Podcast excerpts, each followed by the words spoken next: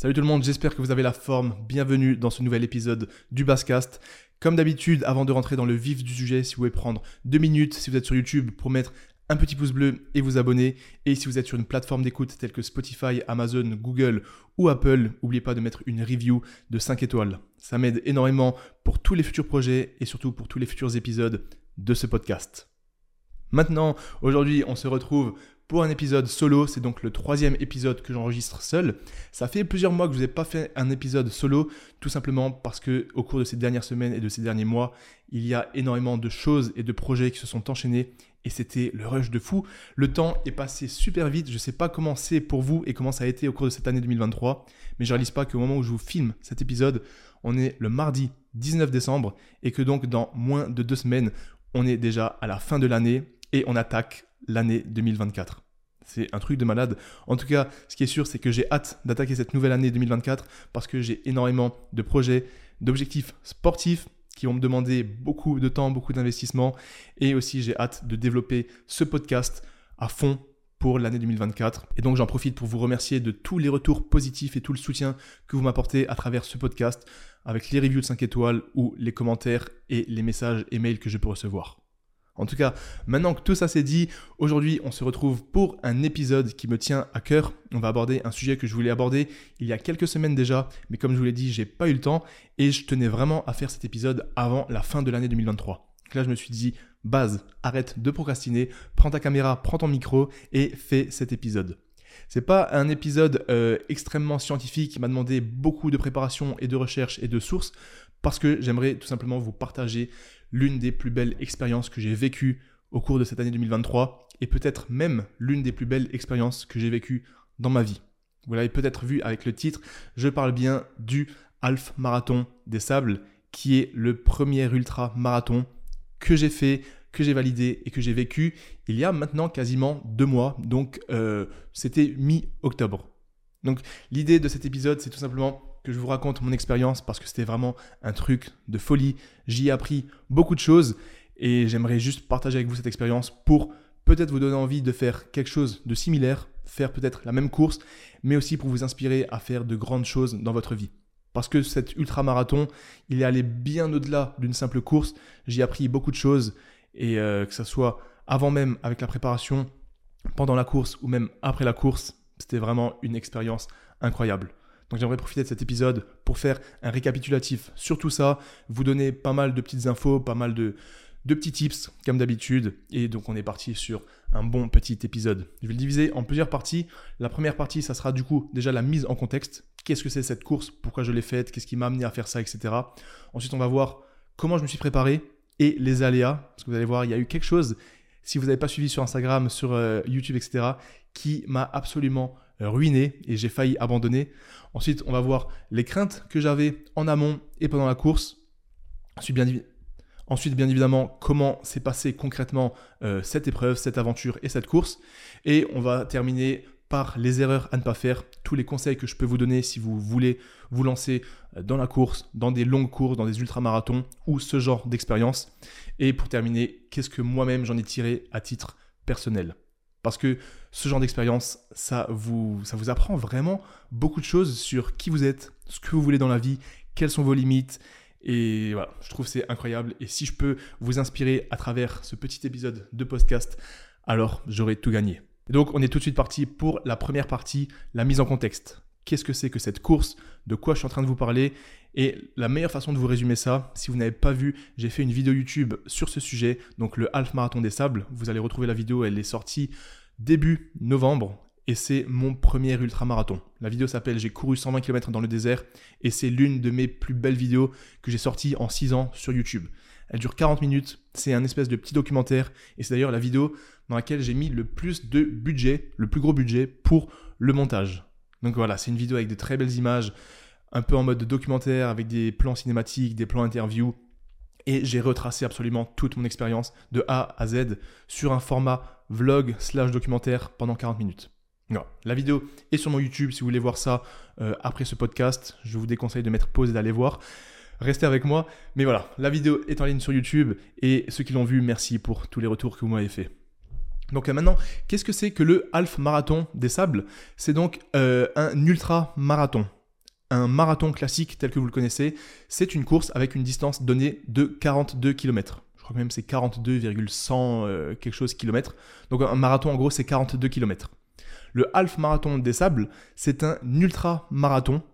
Donc vous allez me dire pourquoi ça s'appelle le half marathon des sables si c'est un ultra marathon Tout simplement parce que la vraie course s'appelle le marathon des sables. Le marathon des sables se déroule, je crois, en avril. C'est une course au Maroc qui est une course de 250 km répartie sur 5 ou 6 jours. Le half marathon des sables, du coup, c'est une course de 120 km répartie sur 4 jours. Donc moi, j'ai participé au half marathon des sables du Maroc parce qu'ils en ont plusieurs dans plusieurs pays. Vous avez par exemple, moi j'ai fait celui du Maroc, vous avez également l'Égypte, vous avez également le Pérou, vous en avez un sur une île en Espagne à Fuerteventura, il y en a également un en Jordanie. Donc voilà, il y en a plein, il y a plusieurs éditions et moi cette année j'ai eu la chance et l'honneur de participer au Half Marathon des Sables du Maroc. Comme son nom l'indique, des sables, pourquoi? Tout simplement parce que ça se déroule dans le désert. Donc là en l'occurrence pour moi c'était dans le désert du Sahara. C'est donc un ultra marathon, 220 km, avec la particularité d'être dans le désert, et donc pour celui du Maroc, dans le désert du Sahara. L'autre particularité de cet ultra marathon, c'est que pendant toute la course, pendant les 4 jours du séjour, vous êtes déjà sur un bivouac, c'est-à-dire que c'est en mode camping, vous dormez dans une tente, et vous êtes en autosuffisance. Vous avez donc votre sac à dos que vous devez vous trimballer pendant toute la course, tous les jours, et dans ce sac à dos, vous avez toute votre alimentation, toute la nourriture pour tenir les 4 jours, toutes vos affaires de rechange, tous vos habits et tous vos matériels de secours, de soins et d'hygiène. Ils vous fournissent l'eau sur place, bien évidemment, mais du coup, sur les 4 jours, on va y revenir juste après, vous avez votre sac à dos qui va faire entre 6, 7 et 10 kilos que vous devez vous trimballer jour 1, jour 2, jour 3 et jour 4. Le soir, on dort tous ensemble en tente dans un bivouac en mode ambiance camping et ça, ça ajoute vraiment la particularité de cette course qui est le half marathon des sables. Et donc bien évidemment, vu que c'est une distance de 120 km, certes répartie sur 4 jours, mais 120 km c'est donc considéré comme un ultra marathon. En fait, un ultra marathon, c'est tout simplement une course qui fait minimum 50 km. Donc dès que vous faites plus qu'un marathon, que ce soit 50, 60, même 100 km, 150 km, et ça peut parfois monter jusqu'à 200, 250, voire même 400 km, c'est considéré comme des ultra-marathons, et il y en a énormément dans plein de pays différents avec plein de particularités différentes pour chacun. C'était donc mon tout premier ultramarathon. Et pourquoi j'ai fait ça? Comment j'ai découvert euh, cette course? Parce qu'il faut savoir qu'il y a quelques années, enfin il y a même un an, je n'étais absolument pas au courant de ce half marathon des sables. J'en avais déjà entendu parler, mais je ne savais pas concrètement ce que c'était. Là, il faut savoir que je bosse parfois avec une agence pour des collaborations, etc. Et donc cette année, on m'a proposé de participer au half marathon des sables au Maroc vu que j'étais déjà en train de courir et que j'étais en pleine préparation pour un futur triathlon, je me suis dit, quand je me suis renseigné et que j'ai vu que c'était un ultramarathon dans le désert en autosuffisance, je me suis dit déjà de une, ça va me permettre de me préparer encore mieux, parce que ça va m'obliger à courir, ça va m'obliger à dépasser mes limites sur le jour J. De deux, je vais pouvoir découvrir ce que c'est un ultramarathon et des longues distances. Et de trois, je me dis que ça peut être une expérience de folie à vivre avec des gros souvenirs et une grosse introspection sur moi. Parce que mine de rien, courir seul dans le désert, on y reviendra après, je vous assure que c'est vraiment quelque chose d'unique et euh, si je peux le revivre, je le ferai sans hésiter. Donc voilà comment j'ai découvert cette course et pourquoi j'y ai participé. On m'a proposé l'idée, je suis allé me renseigner, ça correspondait tout à fait à mes objectifs en tant que sportif et créateur de contenu, donc j'ai directement dit oui. Et ensuite, s'est enchaîné une préparation d'environ 3 mois. Donc la course était mi-octobre, et lorsque j'ai signé, je crois que c'était en juin, ouais, c'était mi-juin, mais je réalisais pas forcément que j'allais faire ça. Donc j'ai commencé moi à me préparer pendant le mois de juillet, voire même début août. Donc j'ai fait une petite prépa de 2-3 mois, et donc c'est ce qui va nous switcher à la deuxième partie de ce podcast, ma préparation et les aléas. Donc la préparation, faut savoir que lorsque vous faites une course, que ce soit un marathon de 42 km ou un ultra-marathon, donc 50, 60 ou plus, en l'occurrence pour moi c'était 120 km, il faut bien évidemment se préparer. Se préparer sur plusieurs choses pour déjà euh, préparer nos articulations, nos tendons et nos muscles à subir la charge qu'on va leur donner. C'est comme en musculation. Si du jour au lendemain tu mets une charge super lourde, tu peux te blesser. Et si du jour au lendemain tu mets trop d'intensité, tu ne seras pas capable de soulever la charge donnée. En course à pied, c'est pareil. Si tu ne t'es jamais entraîné, sauf si tu as des prédispositions et des facilités, euh, si du jour au lendemain tu dois aller courir 40 km un marathon ou même 100 km sur plusieurs jours, soit tu n'y arriveras pas, soit tu auras de très grosses douleurs et tu peux même potentiellement te blesser. Donc pour ce genre de course, c'est très important de bien se préparer pour être en condition physique. Avoir les tendons bien préparés pour éviter toute blessure, avoir aussi les pieds préparés, parce que je vous assure, on en parlera peut-être après, mes pieds, ils ont bien morflé, et il faut aussi se préparer d'un point de vue cardiovasculaire. Parce que c'est dans le désert, donc il fait beaucoup plus chaud, c'est dans le sable, donc ça ajoute de la difficulté, et vous avez un sac à dos qui pèse entre 7 et 10 kg, donc ça aussi, ça ajoute beaucoup de difficultés. Donc euh, ma préparation, moi, elle n'a pas été extrêmement optimale parce que comme je vous l'ai dit, j'ai commencé à me préparer pendant le mois de juillet. Donc j'avais le mois de juillet, août, septembre. J'avais à peu près trois mois, sachant que le mois de juillet, j'avais beaucoup de déplacements, beaucoup de podcasts, etc. Et je prenais pas encore le, truc au sérieux. Donc j'ai vraiment commencé pendant le mois d'août et septembre. Donc on va dire qu'au final, j'ai eu une petite prépa d'environ deux mois ce qui est absolument pas suffisant. Je vous conseille pas de faire une prépa si courte pour ce genre d'épreuve, mais après tout dépend encore une fois du chronomètre que vous voulez faire et du chronomètre pardon que vous voulez faire et si vous voulez faire une performance. Moi, l'idée de cette course, c'était vraiment d'y aller, de passer un moment de folie, de kiffer et de donner le maximum de ce que je peux donner avec ma condition et ma forme physique du jour. Je sais que je ne suis pas un runner, ni un trailer, ni quoi que ce soit, donc je comptais pas aller dans cette course pour faire un podium, pour faire un top 10, voire même un top 20. Mon but à moi, c'était juste d'y aller, pouvoir faire les 120 km de A à Z sans m'arrêter, sans me blesser et sans abandonner. C'était surtout ça le plus important. Et à côté de ça, faire une belle vidéo, prendre un maximum de souvenirs et surtout prendre un maximum de plaisir. C'est donc pour ça que je n'ai pas pris la préparation à 100% au sérieux. Euh, pour vous donner un ordre d'idée, je courais 3 à 4 fois par semaine. Euh, sur les deux derniers mois qui précédaient la course. Et j'avais un volume hebdomadaire, donc chaque semaine je courais environ entre 30 euh, et 60 km. Et 60 km encore, c'était vraiment les grosses semaines, mais j'étais plutôt aux alentours de 50 km, voire même 40-50 km. J'avais donc 4 runs et je faisais entre 10 et 15 km par run. Donc en gros, j'allais courir 4 fois par semaine et à chaque fois, je faisais 10, 12, 13, 14 ou 15 km. Ce qui est pas énorme parce que lors de, la course, l'épreuve numéro 2, donc le deuxième jour, c'était une épreuve de 60 km. Et lorsque vous vous préparez pour des épreuves de 60 km, lors de votre préparation, il faut faire des runs beaucoup plus longs que 15 km pour euh, voir comment votre corps réagit sur des longues distances. Aussi pour tester le matériel sur des longues distances et aussi pour tester la nutrition et l'hydratation sur des longues distances. Parce que oui, je ne vous ai pas dit, mais en gros, le half marathon des sables, c'est sur 4 jours et la course, euh, la course au total, c'était 120 km. Donc réparti sur 4 jours, l'épreuve numéro 1, c'est 30 km sur papier. Au final, c'était 25 km. Donc jour 1, on va dire 30 km. Jour 2, la longue épreuve, la grosse épreuve de 60 km.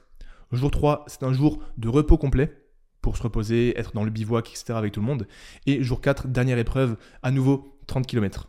On a donc jour 1, 30 km, jour 2, 60 km, jour 3 repos et jour 4 à nouveau 30 km. Ce qui nous donne un total de 120 km sur le papier, attention, parce que à ma plus grande surprise et à ma plus grande... Euh, euh, À ma plus grande déception, euh, lorsque j'ai terminé la course et que j'ai regardé ma montre, j'avais un total de 108 km.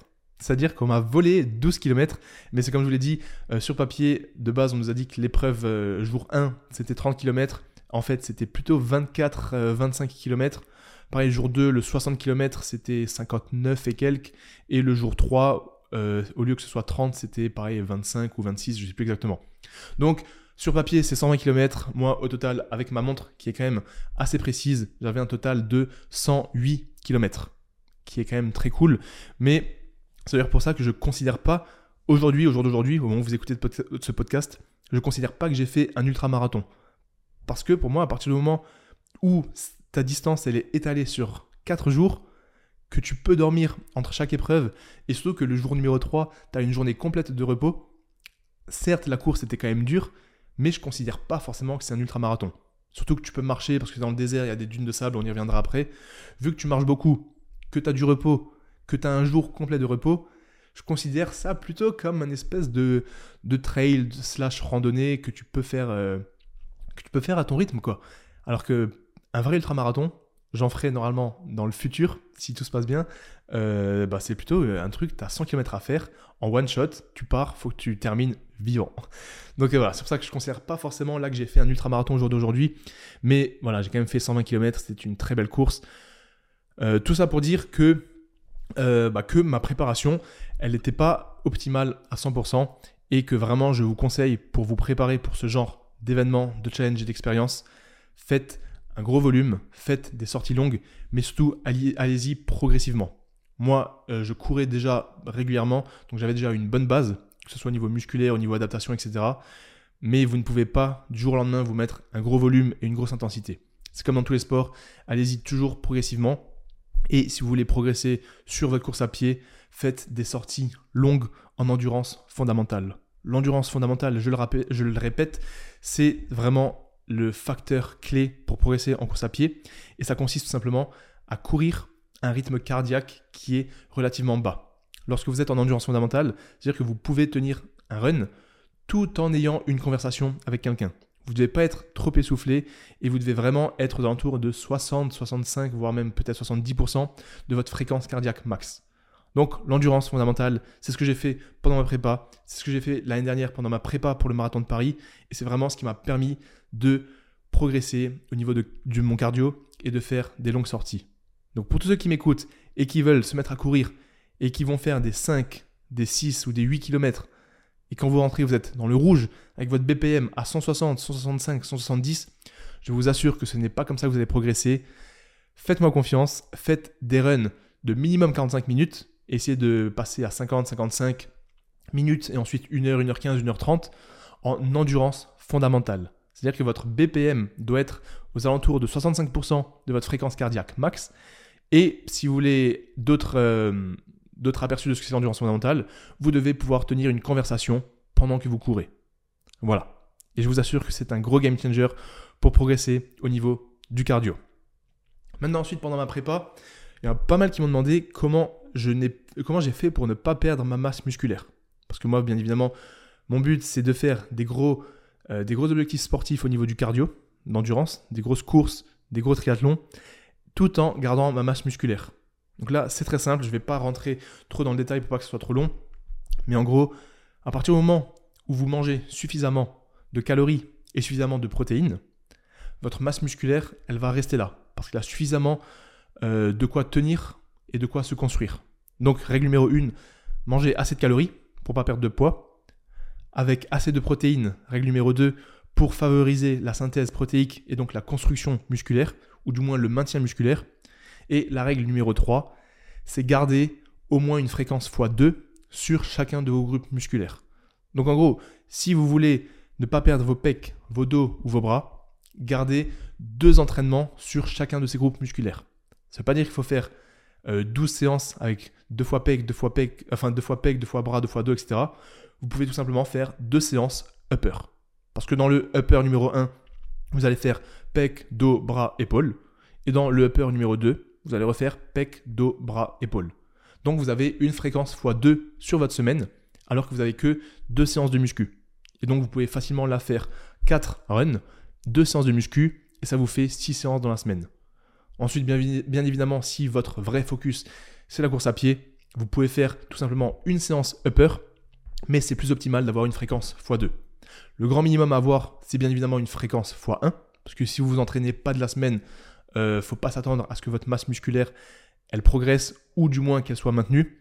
Donc j'insiste, fréquence x1 minimum, et si vous voulez être optimal, faites une fréquence x2 sur chaque groupe musculaire, avec suffisamment de calories et suffisamment de protéines.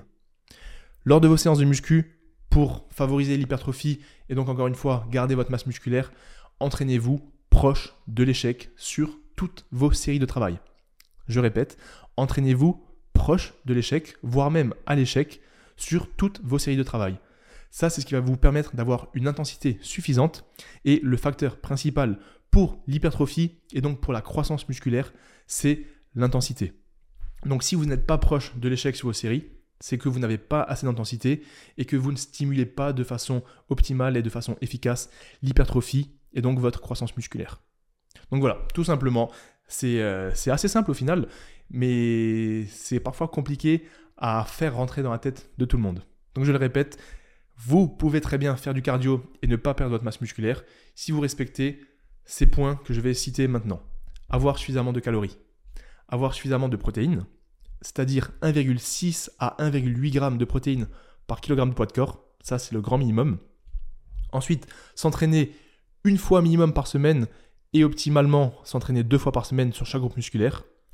Et ensuite, s'entraîner à l'échec ou proche de l'échec pour avoir une intensité suffisante sur chacune de vos séries de travail. Voilà donc pour ma préparation et comment j'ai fait pour euh, conserver au mieux ma masse musculaire. Ensuite, une question qui revenait souvent aussi, c'est comment ne pas se blesser. Ça, je vous l'ai dit juste avant. Le meilleur moyen de ne pas se blesser, quel que soit le sport, quelle que soit l'activité, que ce soit de la course à pied, euh, de la nage, de la muscu, du vélo, du foot, peu importe, c'est d'y aller de façon progressive.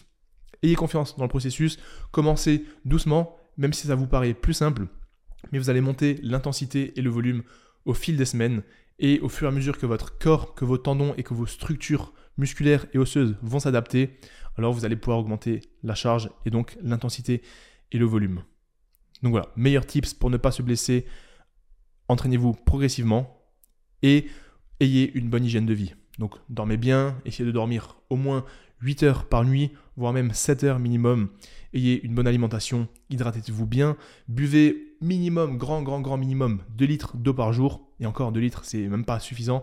voilà, buvez bien, bonne hygiène de vie, dormez bien et entraînez-vous intelligemment avec une surcharge progressive en y allant de façon progressive chaque semaine. Donc à partir de là, j'avais ma petite routine. Chaque semaine, je courais 3 à 4 fois entre 10 et 15 km. À côté de ça, j'avais deux séances de muscu. Je faisais des séances upper. Donc une séance upper, je faisais l'intégralité des muscles du haut du corps, pec, dos, épaules, bras, avec une grosse intensité. J'allais quasiment à l'échec à chacune de mes séries. Et je mangeais bien, je dormais quasiment 8 heures par nuit. Et à côté de ça, j'avais tous mes petits projets. Donc je continuais ma marque de vêtements, je continuais de préparer les nouveaux programmes, les futurs coachings, et je continuais aussi les podcasts. Donc tout se passait bien. Le mois d'août est passé, le mois de septembre est passé. L'échéance commençait à se rapprocher pour le marathon des sables. Je commençais un petit peu à stresser parce qu'il y avait beaucoup d'organisation. Euh, on va y revenir après, mais il fallait que j'achète, euh, fallait que j'ai tout le matériel nécessaire, que ce soit le matériel pour m'hydrater pendant la course, pour bien manger pendant la course, avoir le bon matos pour courir dans le sac, etc. Euh, comme dit, j'y reviendrai après sur toute la préparation du sac. Mais le stress commençait à monter. Euh, on approche du coup fin septembre, début octobre. Là, je commence à voir pour les billets d'avion, etc. Parce que vu que c'était au Maroc, fallait aller à Marrakech. C'était une organisation un petit peu compliquée pour moi. Vu que je partais de Mulhouse, le plus simple pour moi c'était de faire Mulhouse-Nice. Euh, parce que je pouvais rester un petit peu à Nice. Et ensuite Nice-Marrakech. Donc je suis parti à Nice. De Nice, je suis allé à Marrakech, etc. Je vous épargne tous les explicatifs du voyage, on s'en fout. Mais en gros, c'est pour vous dire que toute la prépa s'est bien passée. Tout le mois d'août, tout le mois de septembre, tout le mois d'octobre.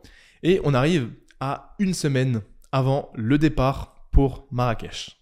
Et là, la plus grosse connerie de toute ma vie, enfin j'abuse de toute ma vie, mais bref, la plus grosse connerie de toute ma prépa arrive. Et je vais vous raconter ça.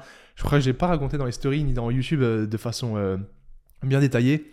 Mais en gros, le départ de la course, c'était le lundi. Je sais plus, attendez, laissez-moi checker le calendrier rapidement. En gros, le départ de la course, c'était le lundi 16 octobre. Voilà, lundi 16 octobre. La semaine d'avant, je m'entraînais, c'était la dernière séance de muscu. Je devais prendre l'avion pour Nice le mercredi 11 octobre, donc la semaine juste avant. Mercredi, je prenais l'avion, et donc la veille, je suis allé m'entraîner dans la box de CrossFit, c'était mardi.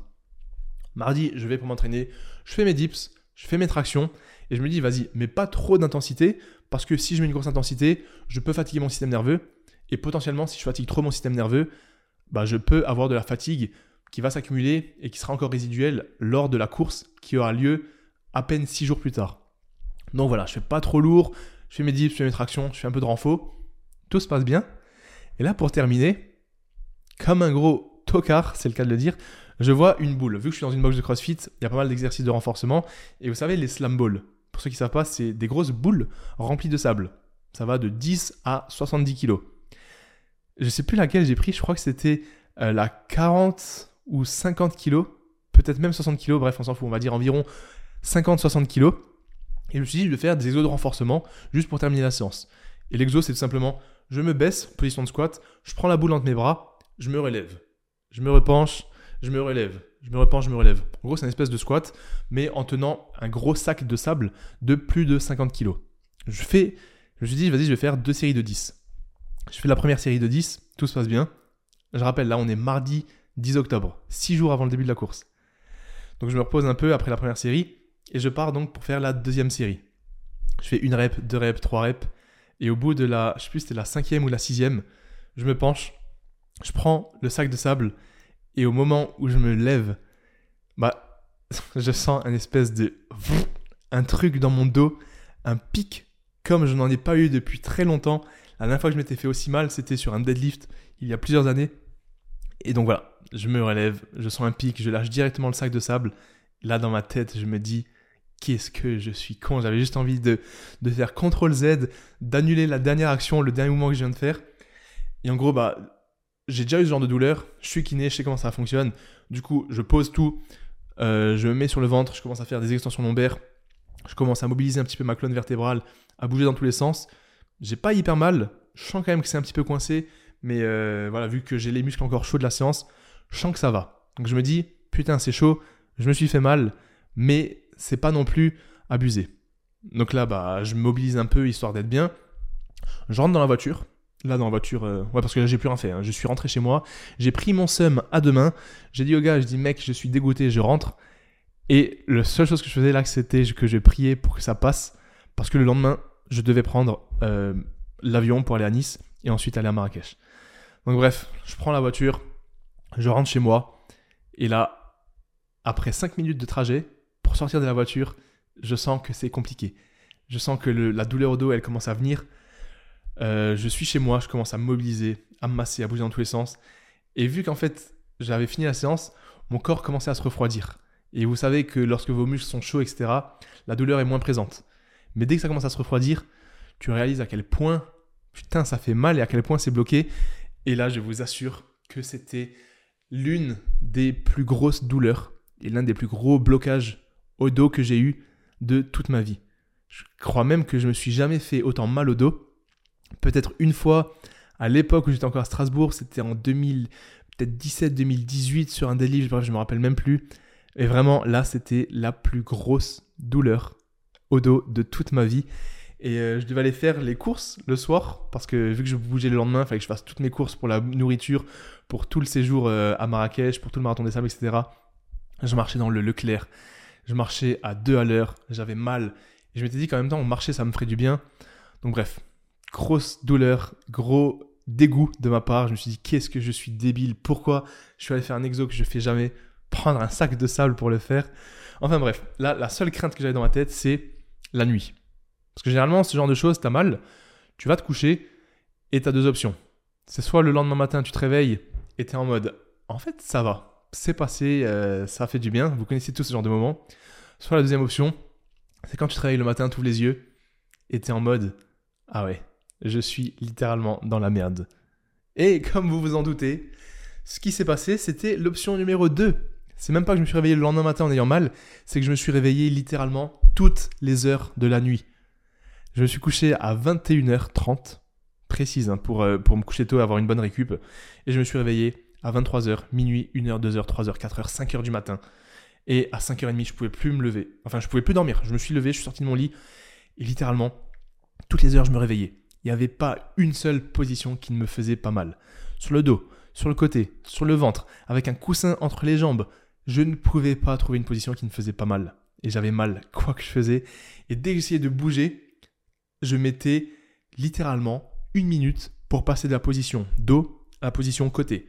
Et je remettais une minute pour passer de la position côté à la position dos. Et les gars, c'était un enfer. Là, j'y repense encore. Je me suis dit, qu'est-ce que je vais faire? En plus, j'ai annoncé, ça fait plusieurs mois et semaines que je tease cette course, cet ultramarathon. Et là, dans 5 jours, parce que là on était mercredi, dans 5 jours, je dois courir 120 km dans le sable, dans le désert du Sahara, avec un sac de quasiment 10 kilos, alors que là aujourd'hui, je suis même pas capable de marcher. Donc bref, je me lève le lendemain matin, je vais marcher de bon matin parce que je me dis que marcher ça va me faire du bien. Et en fait, toute la journée, toute la journée j'ai marché, j'ai massé, j'ai mobilisé, j'ai fait des étirements. Tout ça pendant que je préparais ma valise. Ça aussi les gars, grosse grosse grosse dinguerie, c'est que la valise, elle est posée par terre quand tu dois la faire. Et à chaque fois que je voulais mettre les habits, les vêtements, les accessoires dans la valise, je devais me pencher, je devais me tenir sur le canapé ou sur la table pour me pencher. J'avais vraiment l'impression d'avoir 80 piges. C'était horrible. Une des pires journées de ma vie. Bref, avec euh, beaucoup de peine et de mal, euh, j'ai terminé ma valise. La douleur n'est toujours pas passée. Un Uber vient me chercher pour que j'aille à l'aéroport. Je mets 30 secondes pour entrer dans la voiture. Je dis au gars, je suis désolé monsieur, mais j'ai le dos bloqué. Euh, bref, je galère. Euh, je rentre dans la voiture. On arrive à l'aéroport. je, mets, les gars, je mets une minute à sortir du Uber parce que le siège était assez bas. J'arrivais pas à bouger. Je sors comme ça. Bref, je sors du Uber. Je prends mon sac. Avant que le mec parte, je regarde vite fait si j'ai mon passeport. Et ah, bah oui, vous vous en doutez. Si je vous parle de mon passeport, c'est que j'ai forcément oublié mon putain de passeport à la maison. là, je dis au gars, je dis monsieur, je suis désolé, mais j'ai oublié mon passeport. Moi, j'étais tout seul à la maison. Mes parents n'étaient pas là. Ma copine n'était pas là. Je suis littéralement tout seul avec le dos bloqué. Et du coup, je dis au, gars, je dis, monsieur, je suis désolé, j'ai oublié mon passeport. Et, et je, en fait, je peux pas marcher, je peux rien faire. Il me dit, c'est pas grave, euh, je prends sur moi. Heureusement que j'habite à même pas 5 minutes de l'aéroport aujourd'hui. Et du coup, le mec, il accepte de, de retourner chez moi. Du coup, je dois re-rentrer dans le Uber. Je dois ressortir pour chercher mon passeport. Je dois re-rentrer. Et bref, c'est une galère. Du coup, on fait l'aller-retour j'ai mon passeport, je suis à l'aéroport, et là, bah, je, je, je erre. Je suis vraiment comme un mec qui marche dans l'aéroport, qui ne sait pas ce qu'il veut faire de sa vie, et la seule chose que là j'ai en tête, c'est comment je vais faire pour faire passer cette putain de douleur en 5 jours. bref, euh, je monte dans l'avion pour faire Mulhouse-Nice, c'est à peu près une heure d'avion. Euh, l'avion, ça va, j'étais bien. Et c'est là que j'ai commencé à remarquer qu'en fait la position assise me faisait plus de bien que la position debout et que la marche. Généralement quand on se bloque le dos, on dit marcher ça fait du bien, et c'est ce que j'ai toujours fait moi aussi, mais là pour la première fois de ma vie, c'est la position assise qui me faisait du bien. Donc pendant le trajet, je suis resté assis pendant une heure. Heureusement que ça allait, parce que j'avais un peu la crainte. Hein. Je me suis dit, j'ai le dos bloqué, j'ai trop trop mal, je peux pas bouger. Comment je vais faire pour être une heure dans l'avion? Donc bref, j'arrive à Nice, et en fait, bah là, je suis toujours en prépa pour le marathon quand même, parce que je peux pas ne pas courir pendant une semaine avant la, course. Donc j'avais encore un run de prévu. Le jour même, donc mercredi soir, j'arrive à, euh, à Nice, impossible de courir. Du coup, je vais au lit. Euh, là, à nouveau, grosse galère. Je me suis réveillé toutes les heures de la nuit, pas une seule position, comme la veille. Bref, c'était une nuit horrible. Et le lendemain, donc là, on est jeudi, toujours pas d'amélioration sur les douleurs, les symptômes là, je continue de me masser, de mobiliser, de prendre une douche extrêmement chaude. J'avais une balle de massage pour me masser. Moi, je faisais tout ce que je pouvais. Et euh, je devais prendre l'avion le lendemain. Donc je devais partir le vendredi pour Marrakech. J'avais donc plus qu'une journée à Nice. Et pendant cette journée, je devais courir. En plus, moi, j'étais en mode, ouais, quand j'irai à Nice, j'aurai deux petits jours avant d'aller à Marrakech. Je vais courir le long de la promenade des Anglais et tout. Bref, ça va être ouf. Pas du tout. je me change pour aller courir Forcément, je mets une demi-heure à mettre mon short, à mettre mes baskets, etc. Ça, j'en ai pas parlé, mais c'était la pire des choses. Mettre les chaussettes et mettre les chaussures, j'ai jamais autant galéré à faire quelque chose de ma vie. Donc, bref, je mets ma tenue de course pour aller courir le jeudi soir. Et là, le drame, impossible de courir. En fait, j'arrivais même pas à prendre des inspirations. Euh, quand j'étais même à la maison et que j'avais le dos bloqué, quand j'inspirais fort, je sais pas si vous avez déjà fait ça, je pense que oui, si vous avez déjà vraiment bloqué le dos, quand vous inspirez fort, en fait, ça se bloque au niveau du bas du dos.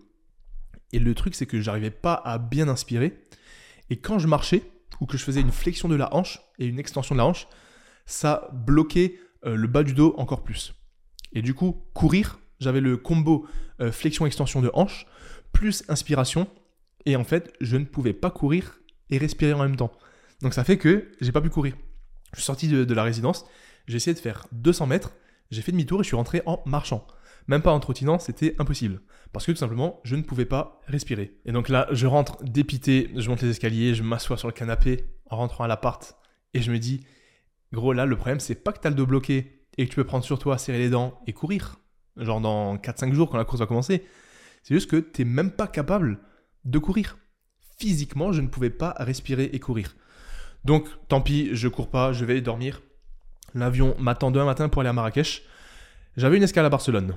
Donc là, avance rapide, je suis à l'aéroport de Nice, je monte dans l'avion pour faire Nice-Barcelone. C'était à peu près une heure, une heure et demie. Et là, euh, au milieu du vol, je dois me lever pour aller pisser. Et là, les amis, Je ne sais pas ce qui s'est passé. Je vous ai dit avant, très important, la position assise me faisait du bien. Je me réveille au bout d'une heure. Enfin, je me réveille, ouais, j'étais dans l'avion, je dormais un petit peu à moitié. Je me réveille au bout d'une heure pour aller pisser. Du coup, je me lève dans l'avion. Et déjà, pour me lever, j'essaie de me lever tout doucement. Je mets la main sur la coudoir, j'essaie de prendre appui pour me lever.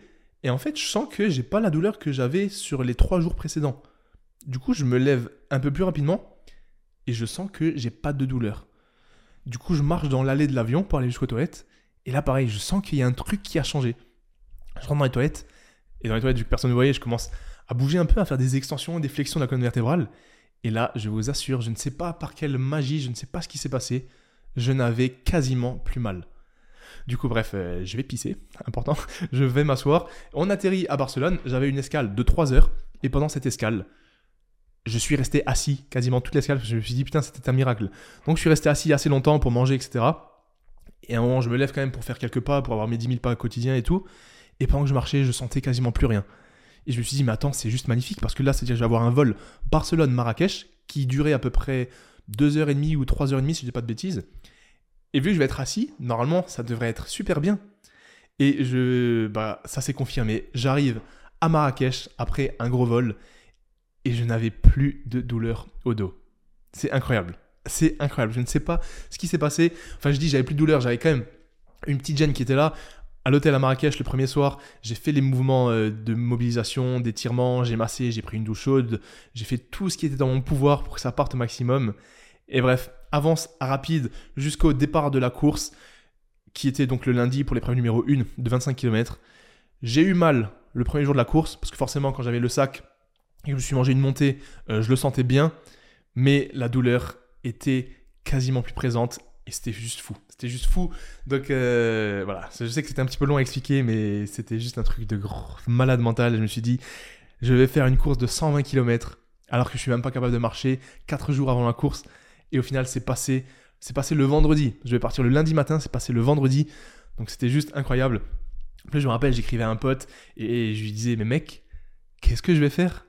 Et là, c'est là que tu vois les bons potes. Il m'a répondu, mec, tu sais que t'as pas le choix de toute façon. Même si tu dois terminer à quatre pattes ou en rampant, tu vas devoir faire tes 120 km. Et bah moi, j'étais pareil. Dans ma tête, j'étais, quelle que soit la douleur que je vais avoir, ça fait des mois que je dis sur YouTube et sur Insta que je me prépare, que je vais faire 120 km, que je dois montrer l'exemple, que c'est Bazou, Made for Performance, etc. Mais je vous jure que si mon dos était bloqué, j'aurais mis 10 heures pour terminer les 25 km, mais je les aurais terminés en rampant et à quatre pattes. Mais heureusement, on n'en est pas arrivé là. Euh, et, c'est passé. Donc, en gros, j'aimerais juste faire un petit aparté là-dessus, vu que je suis kiné et que j'aimerais vous conseiller. Si vous vous bloquez le dos, les meilleures choses à faire, c'est de trouver les mouvements et les positions qui vous, font du bien. Et c'est de rester dans ces positions parce que ça vous fait du bien forcément. Et derrière, c'est de bouger, mobiliser, étirer, masser, mettre du chaud. Faites tout ce que vous pouvez, mais ne restez pas statique. La pire des choses que vous pouvez faire, c'est ne pas bouger et vous dire j'ai mal, je bouge pas. Aïe, j'essaie de bouger, j'ai mal, ok, alors non, je bouge pas. Je vous assure, faites-moi confiance. Bougez en flexion, en extension, sur les côtés. Prenez des balles de tennis pour vous masser le dos là où ça fait mal. Vraiment appuyez comme des brutes sur la douleur. Inspirez, ça va faire très mal, vous avez l'impression d'être bloqué, mais je vous assure, faites-le, c'est la meilleure façon que ça passe. Étirez toutes les zones concernées, étirez vos ischios, vos quadriceps, votre psoas, étirez votre piriforme, euh, étirez vos trapèzes même, parce qu'ils sont dans le dos, c'est connecté aux omoplates, tout est lié. Mais du coup, vraiment, mobilisez toutes les articulations possibles. La hanche en flexion, en extension, en rotation. Mobilisez votre colonne vertébrale, pareil, en flexion, en extension, en rotation. Asseyez-vous, levez-vous, allez dans toutes les positions que vous pouvez.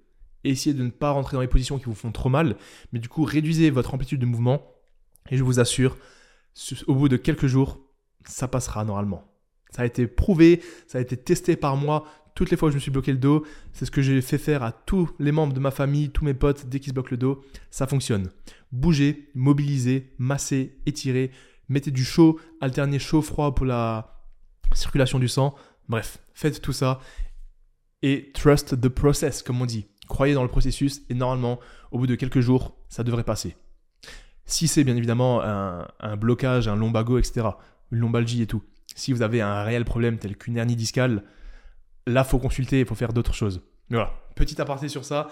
Euh, ma pire douleur au dos qui arrive même pas une semaine avant le départ de la course, mais qui s'est euh, résorbée de par elle-même grâce à tous les mouvements et tous les exercices que j'ai fait. Donc euh, voilà. On a donc abordé les premiers les premières parties, la mise en contexte, donc qu'est-ce que c'est cette course, comment je me suis préparé, la plus grosse douleur que j'ai eue, donc c'était l'aléa de la préparation. Maintenant, j'aimerais aborder rapidement, avant de vous dire comment s'est déroulée la course, euh, les craintes que j'avais avant la course. Parce que forcément, moi, je ne suis pas forcément un runner de base, je n'ai jamais fait d'ultra-marathon de ma vie, encore moins en autosuffisance et dans le désert. Donc avant d'arriver à Marrakech, avant d'arriver au Maroc, j'avais quelques craintes, j'avais quelques appréhensions, je me projetais, j'imaginais quelques trucs. Et donc, quelles étaient les craintes que j'avais? La première, c'était on va pas parler de la douleur au dos, parce que forcément, une fois que je me suis fait mal au dos, la plus grosse crainte et la seule chose à laquelle je pensais, là où j'avais mes radars, c'était qu'est-ce que je vais faire si j'ai mal au dos? Là, je vous ai tout expliqué, donc on passe, on met ça sous le tapis, et jusqu'à la fin du podcast, on ne parle plus de cette douleur au dos. Voilà. Donc, quelles étaient les craintes que j'avais par rapport à cette course, par rapport à ces 120 km La première, c'était courir dans le sable. Parce que bien évidemment, c'est dans le désert du Sahara, il y a des dunes, il y a beaucoup, beaucoup de sable. Pour vous dire, je crois que le premier jour, la course de 25 km, on avait 60% de sable. C'est-à-dire que plus de la moitié de l'itinéraire numéro 1, c'était du sable. Et quand je dis du sable, les gars, c'est pas, euh, pas comme dans les champs où il y a un petit peu de, gravier. C'est du sable, tu t'enfonces. C'est pour ça que d'ailleurs, il faut des baskets spéciales avec des espèces de petits crampons. Et il faut aussi des guêtres. Les guêtres, c'est un truc, on y reviendra après, qui recouvre toute ta chaussure et qui monte jusqu'aux chevilles pour éviter que le sable rentre. Parce que littéralement, tu as le pied qui s'enfonce dans le sable. C'est un truc de ouf. Donc voilà, euh, c'est une des craintes que j'avais parce que de toute mon existence, déjà je n'ai pas forcément beaucoup couru, même si au cours des dernières années j'ai quand même augmenté ma cadence. Mais en gros, j'ai jamais couru dans le sable. De toute ma vie, j'ai jamais couru dans le sable. Et même pendant la prépa, il n'y a pas un seul moment où j'ai pu aller tester de courir dans le sable. Parce que moi, j'habite en Alsace. J'ai beau aller en Suisse, en Allemagne ou euh, dans toute l'Alsace, il n'y a pas de sable. Malheureusement, en, Alsace, il n'y a pas de sable. Et j'avais pas forcément le temps de prendre un avion pour aller faire un petit footing dans le sable. Et même à niveau euh, développement durable, écologie, c'est pas forcément ouf. Euh, ah vas-y, ce week-end, je vais faire un 10 km, petit aller-retour euh, à Nice sur la côte d'Azur, juste pour aller courir. En plus, j'avais pas le temps et j'avais pas l'envie. Donc voilà, ma première crainte, c'était courir dans le sable, parce que je n'ai jamais couru dans le sable. Et je me suis dit, j'espère que mes mollets vont tenir le coup. Parce que, bah, mine de rien, le jour 2, se taper 60 km dans le sable, alors que tu n'as jamais couru dans le sable, je me suis dit, peut-être que mes mollets, vont me dire, merci Bazou, nous, on se casse et on se déchire. mais voilà, au final, ça s'est quand même bien passé, mais c'était quand même une crainte que j'avais. La deuxième crainte, c'était la chaleur. Parce que forcément, désert du Sahara, plein soleil, plein cagnard, t'es tout seul. Euh, il, fait, il faisait entre 30 et 35 degrés. Donc on a eu des pics à 35 degrés pendant qu'on courait, mais sinon c'était plutôt aux alentours de 31, 32 degrés je crois. Mais c'est un ressenti différent parce que tu es quand même au plein milieu du désert, donc tu as vraiment le soleil qui, tape sur toi. Donc au niveau de l'hydratation et aussi le rafraîchissement, faut savoir bien gérer ça. Donc ça c'est une crainte que j'avais parce que j'ai fait toute ma prépa euh, en Alsace. En août, ok, il faisait beau et chaud, mais quand on a commencé à arriver euh, mi-septembre, fin septembre, début octobre, avant de partir au Maroc, on était loin du désert du Sahara et des 30 degrés. On était plutôt dans, dans le vent et la pluie. Donc je me suis dit, putain, je me suis préparé dans le froid et le vent, sur des surfaces dures, pour un ultramarathon qui va être sous le soleil, dans le sable. Et en plus, j'ai pas fait des longues distances, comme je vous l'ai dit au début du podcast. Je me suis dit, putain, tout ça, je crains un petit peu que ma prépa, elle était un petit peu, euh, un petit peu pas ouf. Mais voilà, au final, euh, je suis vivant, ça s'est bien passé. Euh, et, voilà. Une autre crainte que j'ai eue, mais ça je vais, je vais vous en parler plus en détail juste après, c'est que après le jour 1, donc après avoir fait les 25 km, vu que c'était le jour 1, c'était super dur, je craignais les 60 km. Et euh, c'est ce que je craignais même avant la course. Pour moi, les, les 120 km, en fait, je vous l'ai dit, c'est pas un ultra-marathon parce qu'il y a les nuits entre chacune des épreuves et il y a un jour de repos. Et je me suis dit, le 30 km du jour 1 et le 30 km du jour 2, enfin du jour 3, pardon, qui au final en plus c'était des 25 km, ça me fait pas forcément peur parce que 25 km, dans ma tête, c'était pas forcément énorme. J'ai fait des runs de plus de 25 km, j'ai fait le marathon de Paris. Certes, c'était pas avec un sac, c'était pas sous le soleil et c'était pas dans le désert, mais dans ma tête, ça restait quand même que 25 km. Je me suis dit, j'ai juste à faire 10 km. refaire 10 km, et il me reste que 5 km et ça fait 25. c'est comme ça que je réfléchissais. Et du coup, pendant cette course, ce que je voulais vraiment faire et ce que je voulais vraiment euh, découvrir, c'était le 60 km, le jour 2. Parce que là, 60 km, je vous avoue que ça me faisait flipper. Je me suis dit, putain, base, tu vas être dans le désert avec un sac et tu vas devoir faire 60 km. Et en fait, ce qui fait peur sur les grosses distances comme ça, c'est que tu te dis, tu peux faire 30 km et il te reste 30 km. Ou même pire, tu peux faire un marathon donc 42 km, et il te reste encore 18 km. Et en fait, quand je réfléchissais comme ça, je me disais, putain, ça fait peur. Et vraiment, je voulais juste, moi, valider les 60 km. Et voilà, ça, c'était donc les trois craintes que j'avais avant d'aller au Maroc et avant de prendre le départ pour la course. Crainte numéro 1, le sable. Crainte numéro 2, euh, la chaleur. Et crainte numéro 3, le jour 2 avec l'étape des 60 km. Un truc que j'avais aussi dans un coin de ma tête, mais j'avais pas forcément peur parce que je me suis dit de toute façon, on est tous dans le même bateau, c'est le sac. Ça pareil, quand je courais, toutes les fois où j'ai couru dans ma vie, je courais pas forcément avec un sac. Et d'un coup, courir avec un sac qui fait quasiment 10 kg avec euh, la flotte, qui, avec les gourdes qui sont remplies d'eau, euh, bah, je me dis que ça peut faire la différence. Parce que plus que c'est dans le sable, tu as quand même des à-coups. Donc fallait pendant la prépa que je teste le sac c'est les sacs qui se ferment devant, etc. Et les quelques fois que j'ai testé le sac pendant la prépa, je me suis dit, ah ouais, en fait, tu le sens quand même bien sur les épaules, et je vous assure que ça donne des courbatures de malade mental. Le jour numéro 2, à la fin des 60 km, j'ai enlevé le sac, je n'ai jamais eu autant mal de ma vie au trapèze et au dos. Le lendemain, pendant le jour de repos, je mettais mes épaules comme ça vers le haut et vers l'arrière, et j'avais mal. J'ai beau faire eu faire, je sais pas, des dizaines de milliers de tractions dans ma vie, je n'ai jamais eu autant de courbatures au dos de toute ma vie. Donc, si un jour vous voulez tester, faites 60 km avec un sac de 10 kg et vous verrez, euh, vous connaîtrez tous les muscles de votre dos. Donc voilà, ça c'était une petite, euh, une petite crainte que j'avais dans un coin de ma tête et euh, ça nous fait la petite transition par rapport au sac. La préparation de mon sac, je ne vais pas en parler trop longtemps parce que c'est pas hyper intéressant, mais en gros dans le sac, il fallait mettre le matériel d'hygiène le matériel obligatoire, nos affaires de rechange et toute notre nourriture. Comme je vous l'ai dit, l'eau était fournie sur place, parce que forcément on est 4 jours dans le désert, on ne peut pas emmener euh, l'eau dans un sac. Donc en gros, l'eau, c'était check, on n'a pas besoin de, s'en occuper. Fallait prendre de la nourriture pour 4 jours, donc euh, lundi, mardi, mercredi, jeudi. Et euh, là, c'était c'était du hasard pour moi, parce que je me suis dit, 4 jours avec des gros runs, dans le désert, est-ce que je vais avoir faim? Qu'est-ce que je vais devoir manger? Et euh, j'ai pu du coup découvrir la nourriture lyophilisée. D'ailleurs, c'est extrêmement bon. Je vous assure, si vous avez jamais goûté de la nourriture lyophilisée, moi j'ai pris, euh, c'était de la purée, de la viande hachée. J'ai pris 7 fois le même plat, tellement c'était bon. J'ai goûté à la maison du coup avant de partir, forcément pour tirer les kiffer. J'ai testé une fois le soir à la maison. J'ai dit à ma copine, j'ai dit mais putain, je te jure, c'est trop bon. Si ça coûtait pas 7,50€ le petit plat lyophilisé, je te jure que je mangerais ça tous les jours. Parce qu'il y avait, euh, je crois, 40 ou 30 grammes de prot. C'est bon, ça se fait facilement avec de l'eau. Bref, du coup, j'ai découvert la bouffe lyophilisée qui est très très bonne. J'ai, moi, euh, acheté beaucoup de cacahuètes, des barres céréales, quelques barres protéinées et j'ai rempli mon sac avec des gels. Les fameux gels MyProtein. Si vous voulez voir, vous avez le code base sur le site de MyProtein pour avoir les meilleures réductions. Petit instant pub. Euh, non, franchement, j'ai rempli mon, sac de gels, des gels de protéines et des gels de glucides. Parce que moi, je suis habitué, euh, quand je fais des longs runs, à prendre les gels pour avoir l'énergie, avoir les électrolytes et les glucides. Donc je me suis dit, c'est une source sûre, je vais remplir mon sac de gel. Et ensuite, pour les affaires de rechange, j'ai quasiment rien emmené. Au final, j'avais deux paires de chaussettes pour 4 jours.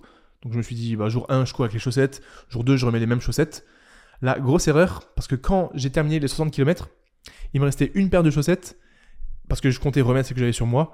Sauf que j'avais un trou de la taille de ma main. Tout le talon de ma chaussette était complètement troué parce que j'avais des vieilles chaussettes euh, Artengo et j'avais pas du tout des chaussettes euh, pour courir. Donc j'ai dû faire avec une paire de chaussettes qui était remplie de sable. Bref, c'était assez terrible ça. Mais euh, voilà, j'avais un seul caleçon de rechange, donc pour 4 jours. Et ensuite, pour les habits, j'avais juste le t-shirt de run et un autre t-shirt et un seul short pour tout le séjour. Donc forcément, tu es sur un bivouac dans le désert pour un ultramarathon pendant 4 jours, tu laisses de côté euh, toutes tes euh, petits caprices de, propreté et d'hygiène. Moi, je me suis dit, si je pue, j'en ai absolument rien à foutre. J'avais juste un petit paquet de lingettes pour m'essuyer Et là, euh, chacun a sa technique. Soit il y en a qui prennent des lingettes, soit il y en a qui prennent des petits savons qui se réhydratent avec un petit peu d'eau pour se laver. Chacun fait ce qu'il veut. Si tu veux te laver les cheveux, si tu veux prendre des masques pour ton visage, tu fais ce que tu veux. Moi, je voulais prendre le minimum nécessaire et je t'avoue que je préférais prendre plus de nourriture et pas me laver que l'inverse parce que 4 jours au final, euh, c'est rapide. Donc euh, voilà. Mais je t'avoue que sur le quatrième jour, tu commences à sentir que tu as besoin d'une bonne douche. Tu avais le sable et tout. C'est d'ailleurs une fois que la, une fois que que l'aventure s'est terminée, je suis rentré à l'hôtel, tu te mets sous la douche, tu mets l'eau et tout sur ton visage et tu vois la quantité de sable qui sort. Tu dis putain, j'avais autant de sable sur moi, autant de poussière, c'est juste horrible. Tu te laves les cheveux, c'est du carton. Même mon short, j'ai pris mon short, c'est limite s'il pouvait tenir tout droit tellement il, je sais pas, il y avait de la transpi, il était rigide avec le sable, avec la poussière. Bref, c'était assez amusant. Mais ça, pareil, tu vois, ça fait partie, ça fait partie de toute l'expérience et euh, je trouve que c'était trop cool. Donc voilà pour la préparation du sac. Euh, à vous de voir ce que vous emmenez comme euh, affaire de rechange. Moi, j'ai emmené le strict minimum. Pour la nourriture, j'ai pris de la nourriture lyophilisée, pas mal de cacahuètes, du miel, parce que je kiffe ça, même si c'était un peu lourd. Je savais que le miel, ça allait être mon réconfort. Et ensuite, tu as aussi euh, tout ce qui est réchaud. Parce que comme tu es sur un bivouac, tu dois chauffer toi-même ta nourriture. Si tu veux manger genre de la soupe ou même les plats lyophilisés, ça peut se réchauffer. Donc j'avais acheté sur euh, Amazon un petit réchaud. C'est quatre plaques en métal qui sont à plat. Et en fait, quand tu l'ouvres, ça te fait un petit carré. Et en fait, tu peux poser ton, ta popote dessus pour chauffer ta tasse, tes plats et tout. Et avec ça, bah, je le réchauffais avec un briquet et des allumes-feu. Voilà, tout simplement. Donc tout ça, c'est dans ton sac. Là encore, je vous invite à aller voir le site des forums. J'ai regardé pas mal de forums pour un petit peu à quoi ça ressemblait et ce que les gens conseillaient. Parce que vu que moi j'étais débutant total et qu'en plus j'ai jamais fait de bivouac de ma vie, j'avais jamais dormi en tente de ma vie, j'ai regardé pas mal d'astuces sur internet et sur les différents forums de trail et de camping. À côté de ça, bien évidemment, il faut aussi acheter le sac de couchage et potentiellement le matelas. Parce que tu dors dans une tente individuelle qui est fournie sur place, mais euh, bah forcément dans le désert, ça descend quand même aux alentours de 10 ou 12 degrés, je crois, la nuit. Euh, du coup, il faut un sac de couchage. Là, pareil, je suis allé à Decathlon, j'ai pris un sac de couchage classique. Et le sac de couchage, il faut aussi le porter. Donc si tu fais le choix de prendre un sac de couchage qui te tient chaud, tu prends potentiellement 600 grammes en plus. Et moi, j'ai préféré prendre un sac de couchage plus léger, qui tient moins chaud, mais du coup qui euh, j'économise 600 grammes. Et après, tu peux aussi prendre un matelas. Là, il y a des gens qui prennent des matelas qui s'enroulent, il y a des gens qui prennent des matelas gonflables. Et moi, qu'est-ce que j'ai décidé de faire? J'ai décidé de ne pas prendre de matelas. En fait, je me suis dit, je suis quand même dans le sable. Le sable, c'est mou. J'ai le sac de couchage. Et au pire, je mettrai un t-shirt en plus. Et au final, j'ai pas du tout regretté. Euh, j'ai quand même bien dormi. Certes, c'était pas euh, le meilleur confort du monde, mais dans ma petite tente sur le sable avec le sac de couchage, j'étais quand même vachement bien. Après, je vous cache pas que les deux premières nuits, je me suis réveillé à 2h et genre 3-4 heures du matin avec une douleur au dos. Et en même temps, imaginez-vous les gars, genre 3-4 jours après, tu peux pas bouger parce que tu as un, un lombago, une lombalgie, peu importe, de fou, genre abusé. Et 3 jours après, c'est ça va un peu mieux, t'as plus mal, mais tu dors à même le sol sur le dur sans matelas. Donc forcément la douleur elle s'est réveillée. Mais bref, moi j'ai fait le choix de ne pas prendre de matelas et de prendre un petit sac de couchage pour économiser du poids, pour pouvoir prendre plus de miel et plus de cacahuètes.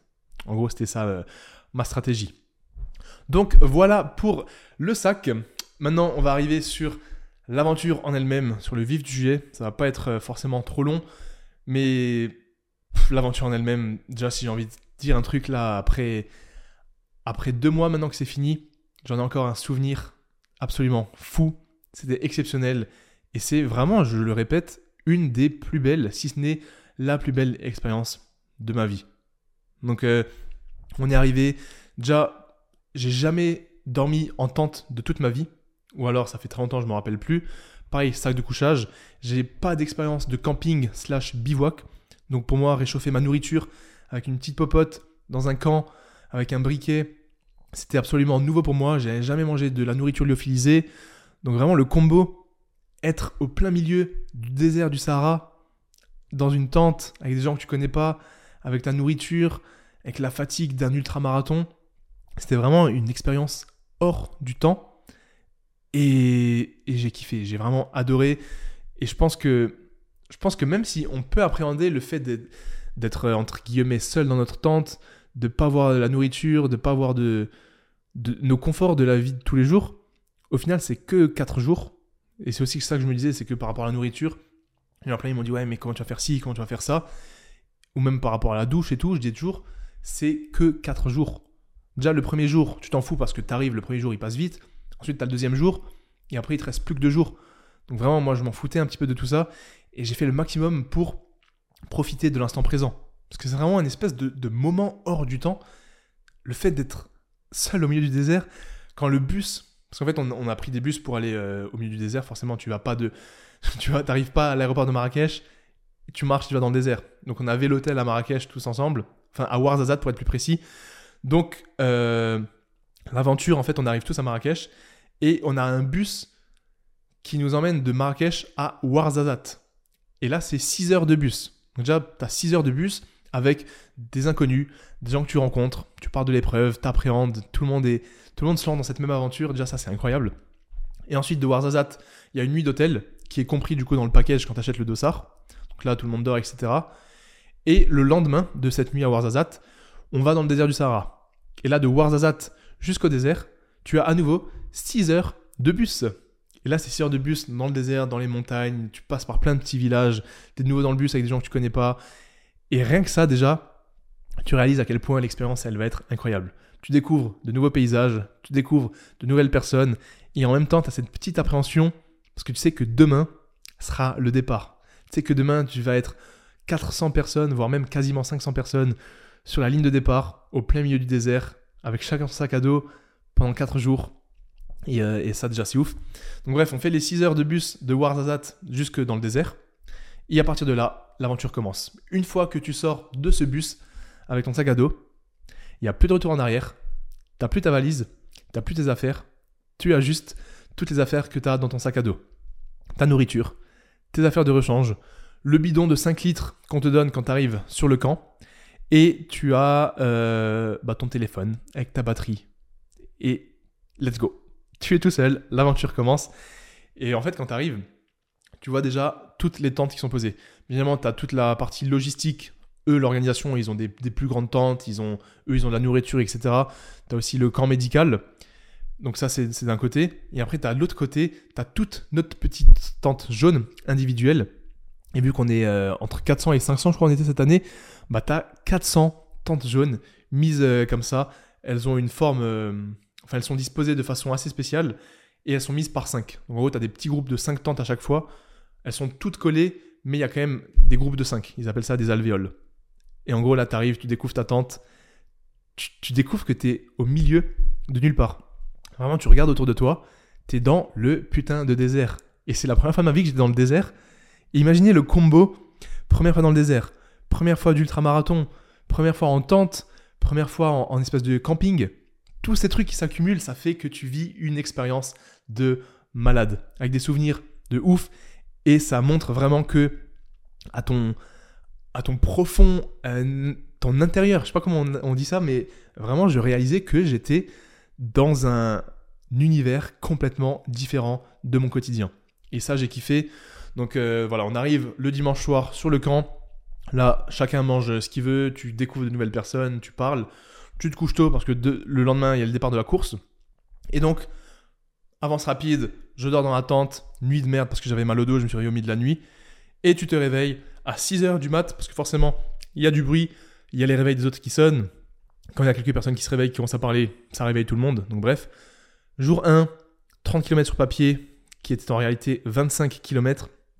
On est parti. Et, euh, et là, l'aventure commence. Je m'étais dit, en vrai, avant de commencer l'épreuve, je m'étais dit le jour 1, je vais essayer de ne pas m'arrêter, de courir, parce que 25 km, c'est pas si long que ça. Juste à courir très doucement, et je tiens le coup.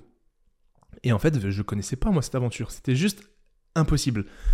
Tu commences sur la ligne de départ, grosse ambiance, de la musique, tout le monde est là, tout le monde est stressé, tout le monde est hypé, une ambiance de fou. Et bref, le lancement part avec la musique, et tu as une espèce de faux plat, une montée, qui dure, je crois, 3-4 km. Et là, j'arrive en haut de cette montée et je me dis, putain, je suis absolument KO. Ça faisait, euh, je crois que j'étais au troisième kilomètre, un truc comme ça. J'arrive en haut, j'avais la fatigue de la veille euh, parce que j'ai mal dormi avec le dos, il y avait le bus, etc. Et je vous assure, les gars, j'étais au troisième ou quatrième kilomètre. j'avais la tête qui tournait. Un truc de malade. Du coup, je commence à marcher, je m'arrête un peu et je me sentais pas bien. Ça faisait très longtemps que j'avais pas ressenti ça. C'est limite, j'avais envie de tomber dans les pommes, j'étais complètement explosé. Et je me suis dit, putain, base, t'as fait 3 km du jour 1. Genre, ça fait littéralement 20 euh, minutes que t'es parti. Et t'as envie de tomber dans les pommes. Il te reste 23 km. Demain, il te reste 60 km. Qu'est-ce que tu vas faire? Du coup, je suis là et je me dis, mais qu'est-ce qui se passe? Pourquoi je suis KO Est-ce que je suis allé trop vite? Est-ce que j'ai pas assez mangé? Est-ce que je suis déjà déshydraté? Et là, histoire très importante, l'histoire du doliprane. Faut savoir que je suis quelqu'un, ça fait des années et des années que je prends pas de médicaments. C'est pas que je refuse d'en prendre, mais c'est que j'essaye d'avoir la meilleure hygiène de vie possible et d'optimiser le maximum de choses possibles pour ne pas tomber malade, je touche du bois, et pour ne pas avoir à prendre de médicaments. Et si parfois j'ai des coups de mou que je me sens pas bien, j'essaye d'optimiser certains aspects de ma vie plutôt que d'avoir recours aux médicaments. Parce que bien évidemment, j'ai rien eu de grave jusqu'à maintenant. Je touche du bois encore une fois. Bref, là du coup, j'arrive à ces fameux 3 km. Je m'arrête, tête qui tourne. Et je me dis, je, ne peux pas la continuer, je peux pas courir, je suis obligé de marcher. Sinon, littéralement, je tombe par terre. Et là, il y a un mec qui me regarde. Un mec que j'avais vu en plus dans le bus. Il me dit, ah, yo gros, euh, ça va? Parce qu'on avait quand même bien sympathisé dans le bus. Et je dis, mec, non, ça va pas, gros, j'ai la tête qui tourne, je suis explosé. Là, il me dit quoi? Il me dit Tu veux un doliprane? Parce que tout le monde, en fait, dans ce genre de course, tout le monde a des petits médicaments, des doliprane, etc. Et moi, j'en avais pas, parce que forcément, je connais pas. Euh, et je dis Non, t'inquiète. Il me dit T'es sûr que tu veux pas un doliprane? Je dis Bah, je sais pas, gros, j'ai pas trop envie de prendre un doliprane. Il me dit Bah, ça va te faire du bien et tout si t'as mal à la tête. Je dis T'es sûr? Il me dit Ouais, gros, euh, fais-moi confiance. Je dis Bah, vas-y. Premier doliprane que je prends depuis ces, toutes ces dernières années. Il me le donne, je prends une petite gourde, je prends le doliprane. Du coup, bref, je continue à marcher. Et je ne sais même plus à partir de quand j'ai plus ressenti la douleur de tête. Mais d'un coup, ça a complètement disparu. Et là, j'étais en mode. Parce qu'il était plus là, le mec, parce que euh, bah, nos chemins se sont séparés à nouveau. Et j'étais en mode, mec, tu m'as sauvé la vie, c'est juste un truc de malade. J'ai pris un doliprane. Et bref, là, j'étais reparti. De nouveau, je marche, je cours, je marche, je cours. Parce que vu qu'il y a du sable, des montées, des descentes, t'alternes toujours entre marche et course. Et là, je me sens bien, plus de douleur de tête, et je me dis, putain, c'est juste incroyable. J'avais mal au dos, parce que forcément, c'était le jour 1. J'avais le sac qui tapait un petit peu dans le bas du dos, et le fait d'être en montée, j'étais un peu penché en avant, chanter mon dos, ça m'empêchait un petit peu de respirer, mais je me dis, vas-y, base, c'est pas grave, t'es dedans, donne-toi à fond, c'est toi contre toi-même maintenant. Tu termines cette épreuve numéro 1, tu termines ces 25 km. Bref, on continue. Là, je commence à courir avec deux personnes, du coup, on commence à parler.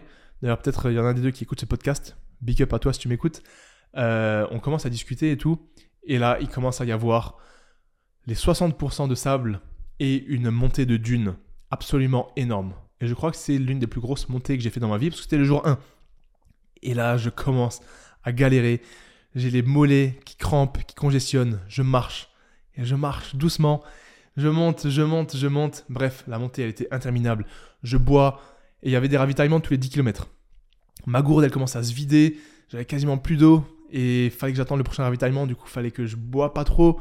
Bref, je commence à avoir chaud, je commence à être mal, j'avais mal, j'arrivais pas à courir, j'arrivais plus à avancer, et chaque pas que je faisais dans cette dune de merde, j'ai l'impression que mon, mon pied il tombait vers l'arrière, et je dis, gros, pense à ta communauté, pense à l'exemple que tu montres en faisant cette épreuve, c'est toi contre toi-même, et il y a que toi qui peux qui peut passer l'étape supérieure, qui peut faire un pas de plus. Et j'étais vraiment dans la mentalité go one more. Va un pas de plus. Un pas après l'autre. Et là, bref, j'avance, j'avance. La montée se termine. Il y a du plat. Ça se passe bien. Je trottine un petit peu. Et là, les gars, deuxième montée, encore plus hardcore que la première. Il y avait plein de gens qui s'arrêtaient.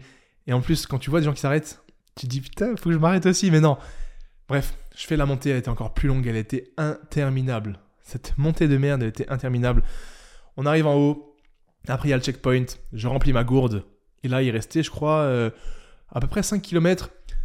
C'était un espèce de long, longue descente, du plat, du faux plat. Bref, ça montait, ça descendait, et tu voyais le camp tout au fond, parce que c'est le désert, donc c'est super vaste. Et il restait quand même euh, genre 5 ou 6 km, un truc comme ça, et c'était que du sable. Et courir dans le sable ou même marcher dans le sable, c'est super dur, super long. Donc tu vois le camp au loin, tu marches, tu trottines, tu marches, tu trottines, tu vois le camp. Et vu que c'est super vaste, t'as l'impression que ça avance pas. Là, on était juste deux, j'étais avec un gars. Simon, mec, si tu m'écoutes, on est ensemble. Et là, il a commencé à, à dire putain, bah, c'est un ouf parce que je commence à parler des mecs que je suis, des mecs qui m'inspirent. Et j'étais en mode. J'étais en train de marcher, je mettais bâton par bâton, je suis KO, je marche, je marche. Et d'un coup, je gueule Putain, je suis pas une merde, gros Et je commence à trottiner, je trottine, je trottine, du coup, il me suit, parce que lui, il fait des trails de bas, donc il a un meilleur niveau que moi. Après, je remarche, parce que forcément, je peux pas courir indéfiniment. Là, pareil, dans ma tête, je pense, je pense à vous, les gars. Je pense à ceux qui me suivent, je pense à ceux qui me donnent de la force. Je pense à Base Athletics, Made for Performance, les gars, basse performance. Et je me dis, je peux pas marcher. Du coup, pareil, là, dans ma tête, il y a des connexions qui se font. Et je reprends, je cours, je cours. Après, je marche. Là, de nouveau, je repense à ça. Et voilà, j'ai terminé l'épreuve numéro 1 en marchant, en courant, en marchant, en courant. Toujours un pas de plus, toujours un pas de plus. Mais verdict de l'étape numéro 1, elle était extrêmement dure parce que je lui senti mal dès le début.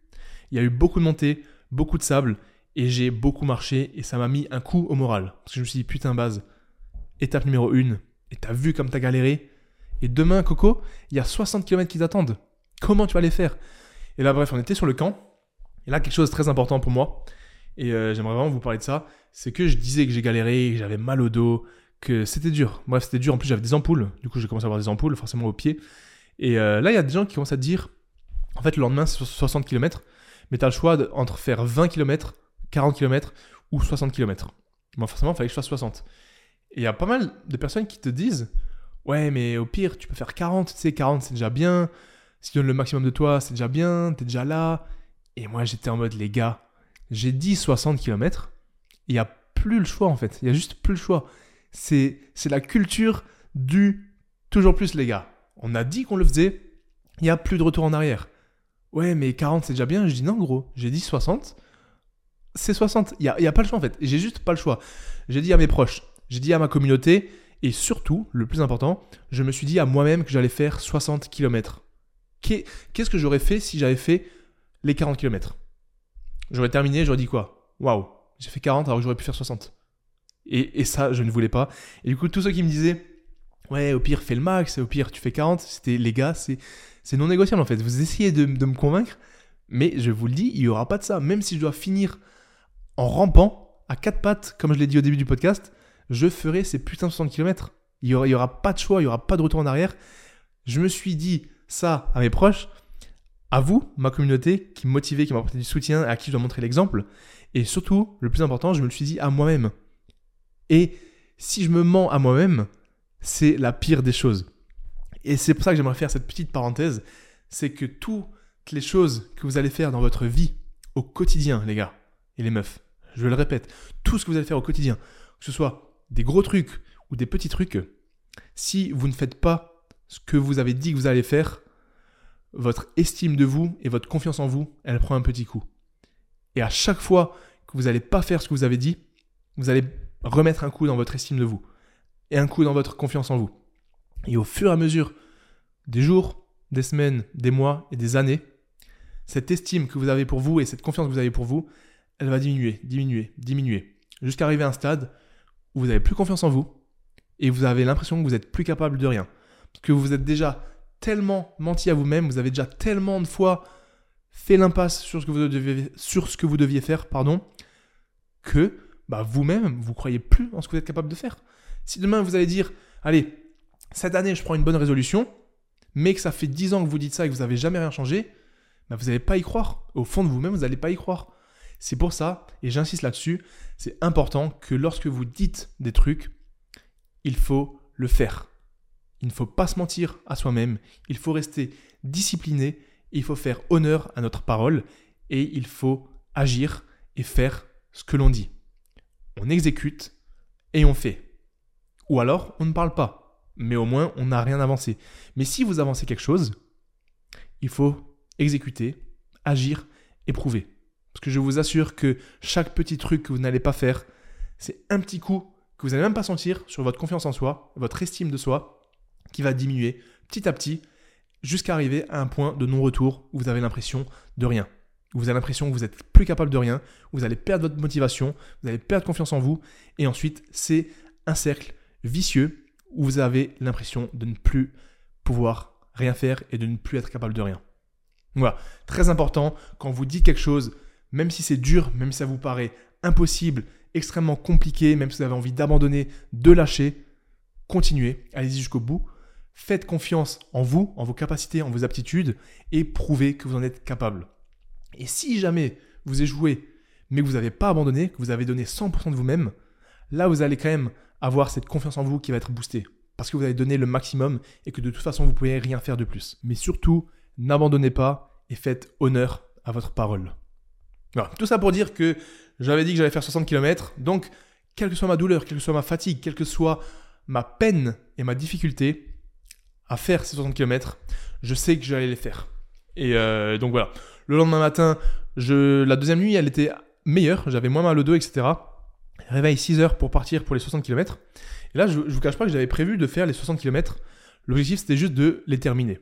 J'avais pas d'objectif de temps. Je me suis dit, je vais vraiment prendre mon temps, quitte à mettre beaucoup de temps, mais au moins j'aurais dit, j'ai fait 60 km. Limite, j'avais prévu de faire une pause déjeuner. Je me suis dit, gros, 60 km, ça va me prendre 12 heures, 13 heures. Je pars le matin, à midi, je m'arrête, je commence à manger, et après, je continue.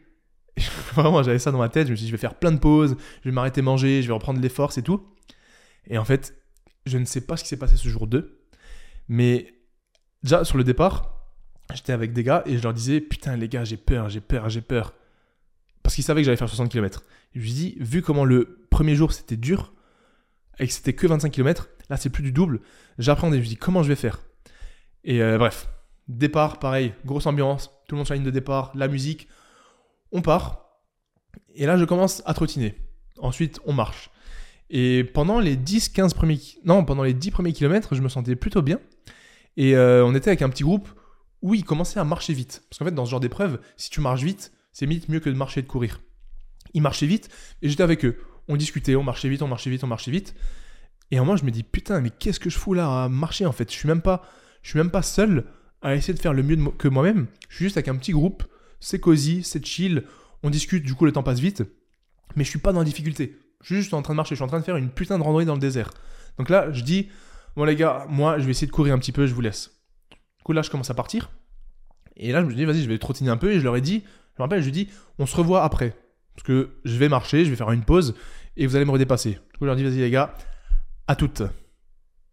Et la, la fierté que j'ai eue pendant cette épreuve, c'est que je ne les ai plus jamais revus et j'ai dépassé beaucoup de personnes parce qu'à partir du moment où j'ai dit ça, j'ai commencé à trottiner, à marcher, à trottiner, à marcher.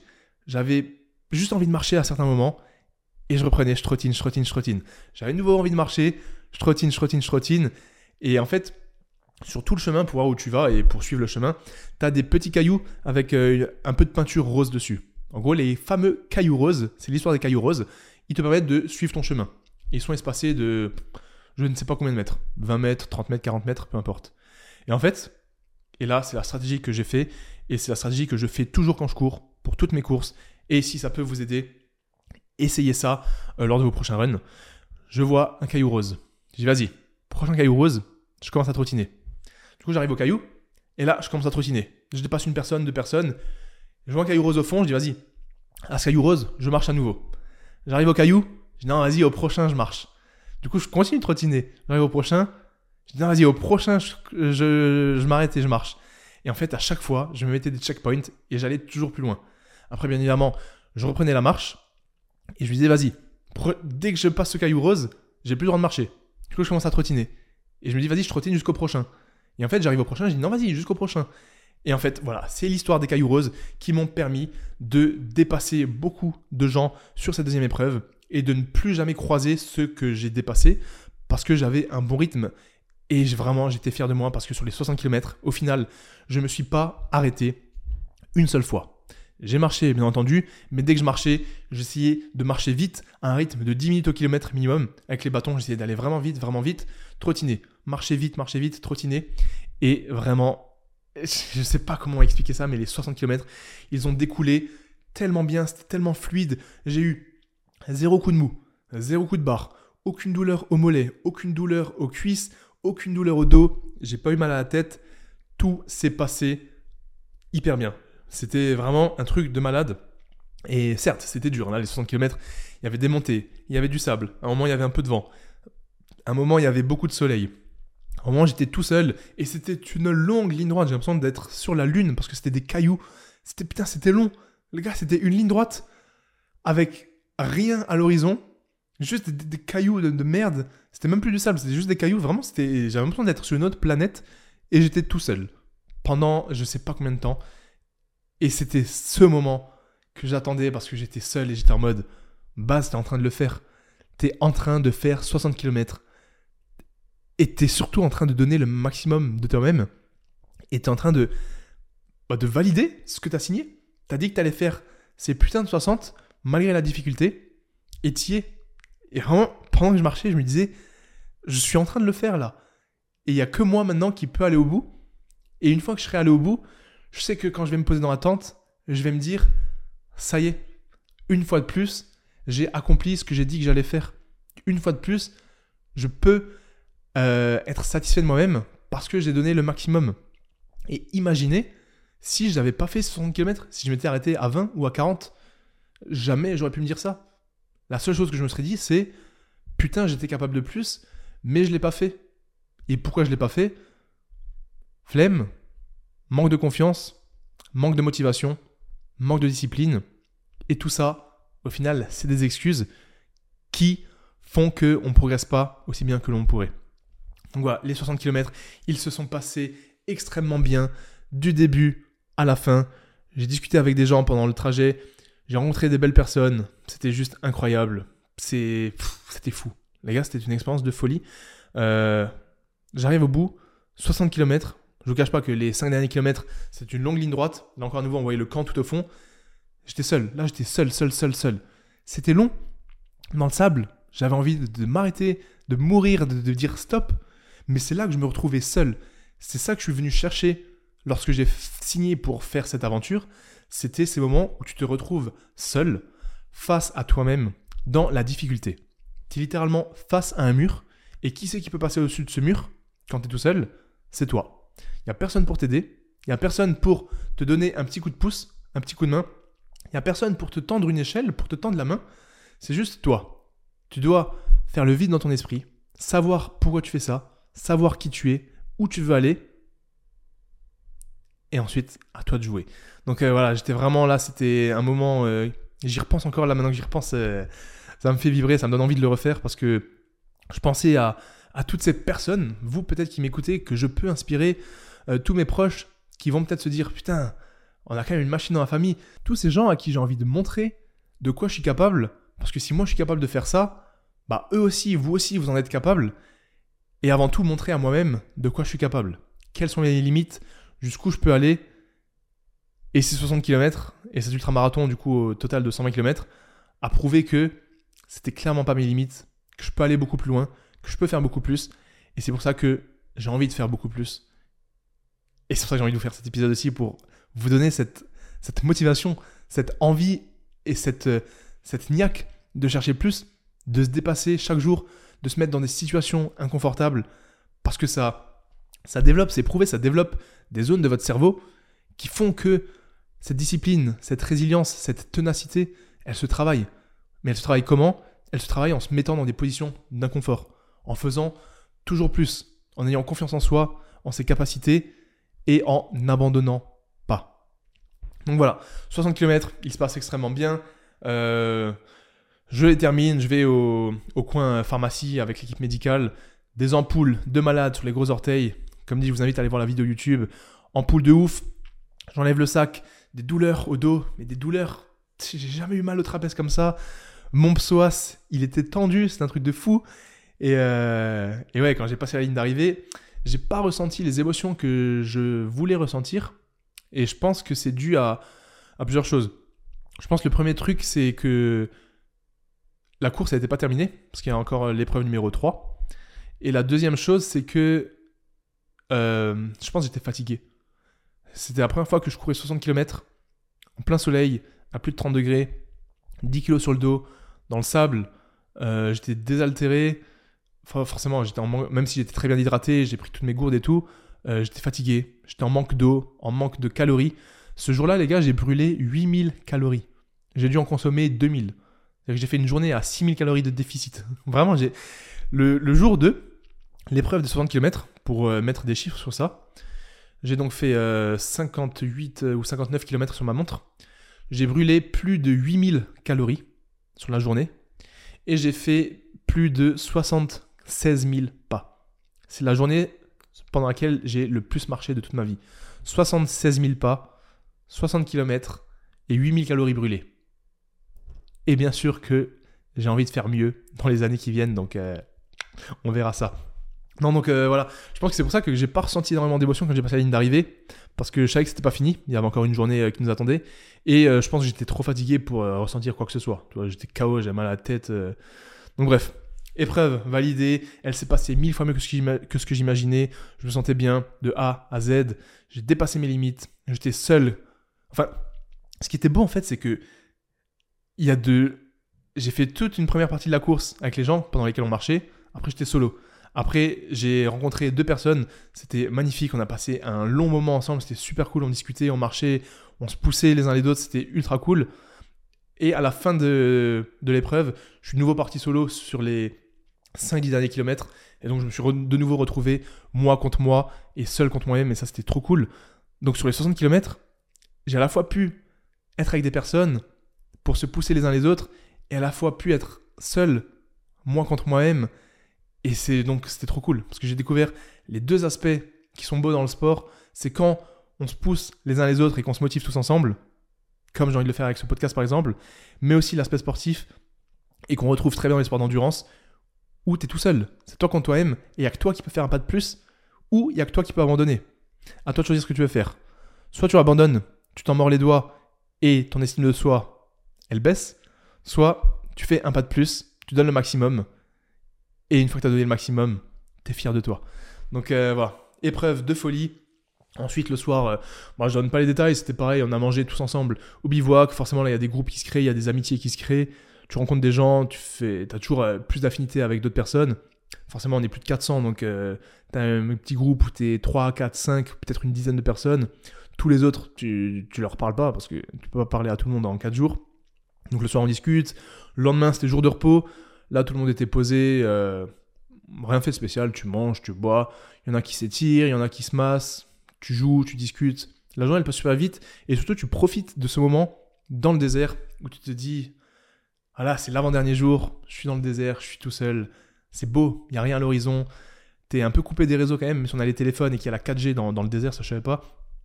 T'es quand même pas trop sur ton téléphone, t'as pas d'ordi, T'as pas la pression de poster, enfin surtout moi en fait, là je parle pour moi, j'avais pas cette pression de poster sur Instagram, de mettre une story forcément.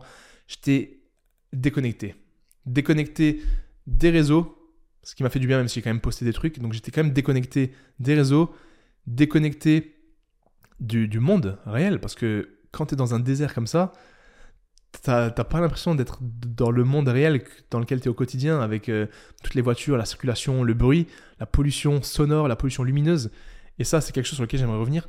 La pollution lumineuse, c'est que la nuit, dans le désert du Sahara, je suis sorti plusieurs fois de la tente, ou même le soir quand il commençait à faire nuit, les gars, je n'ai jamais vu de toute ma vie un ciel aussi beau.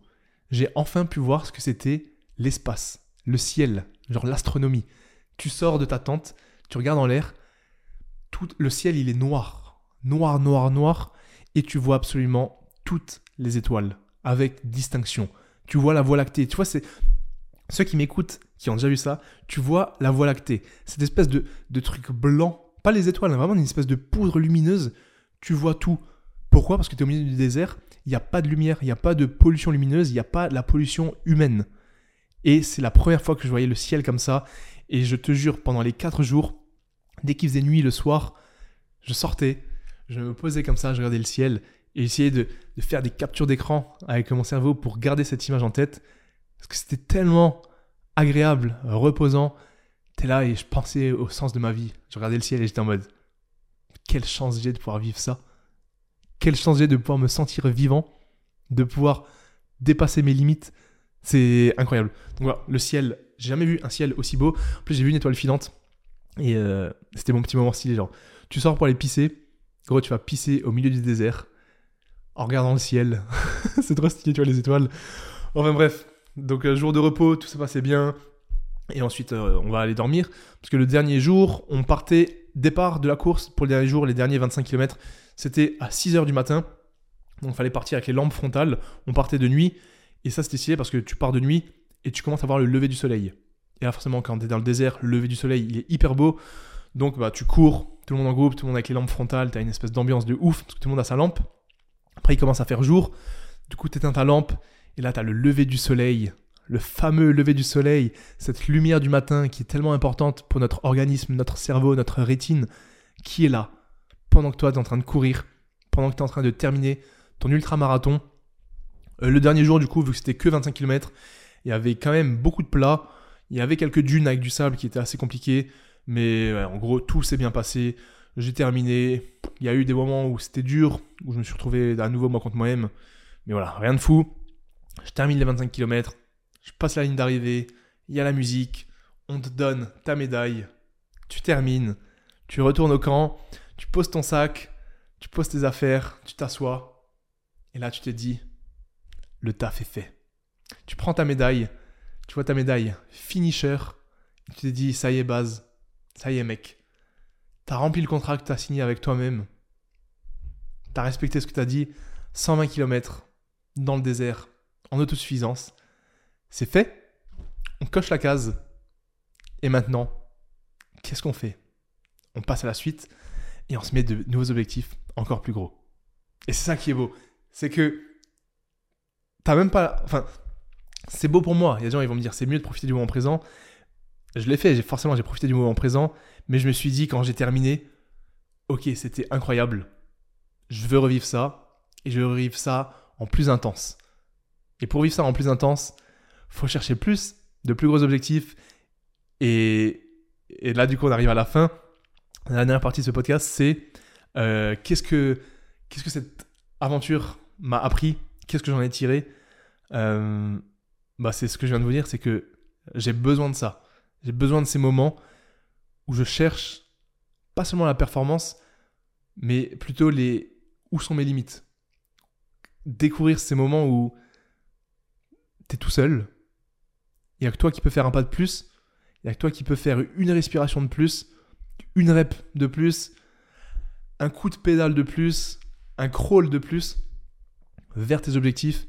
Et, euh, et c'est ça, je sens que ça m'anime je sens que c'est mon moteur. Et le fait d'avoir fait ce premier ultramarathon dans le désert, ça a juste confirmé ça. Ça faisait très longtemps que j'étais pas parti solo en voyage comme ça. En plus dans le désert pendant quasiment une semaine. C'était la première fois que je faisais une course aussi longue de ce gabarit-là. Et en fait, tout ça, toute cette expérience combinée, du voyage à Nice jusqu'à Marrakech tout seul à l'hôtel, avec l'ultramarathon, toute cette expérience qui a duré quasiment 10 jours où j'étais solo, où j'étais pendant un moment hors du temps, ça m'a montré que à l'avenir, en 2024, 2025 et encore plus tard, si tout se passe bien, je l'espère, euh, j'ai besoin de ça. J'ai besoin de ce genre d'expérience, de ce genre de grosses courses, de grosses courses d'endurance, de gros objectifs physiques qui me permettent de me sentir vivant. Les douleurs au dos, les douleurs au mollet, les courbatures au pec quand je fais des dips, euh, la, la flemme d'aller nager en ce moment, parce que j'aime pas nager, mais faut que je devienne meilleur. La flemme d'aller faire du vélo, parce que j'aime pas le vélo, mais il faut faire du vélo. Tous ces trucs qui me mettent dans des positions inconfortables, mais dans lesquelles je me sens tellement vivant et dans lesquelles je sais que je vais progresser, c'est pour ça que je vis. C'est pour ça que je vous fais ce podcast, c'est pour ça que je vous fais toutes mes vidéos YouTube, tous mes vlogs.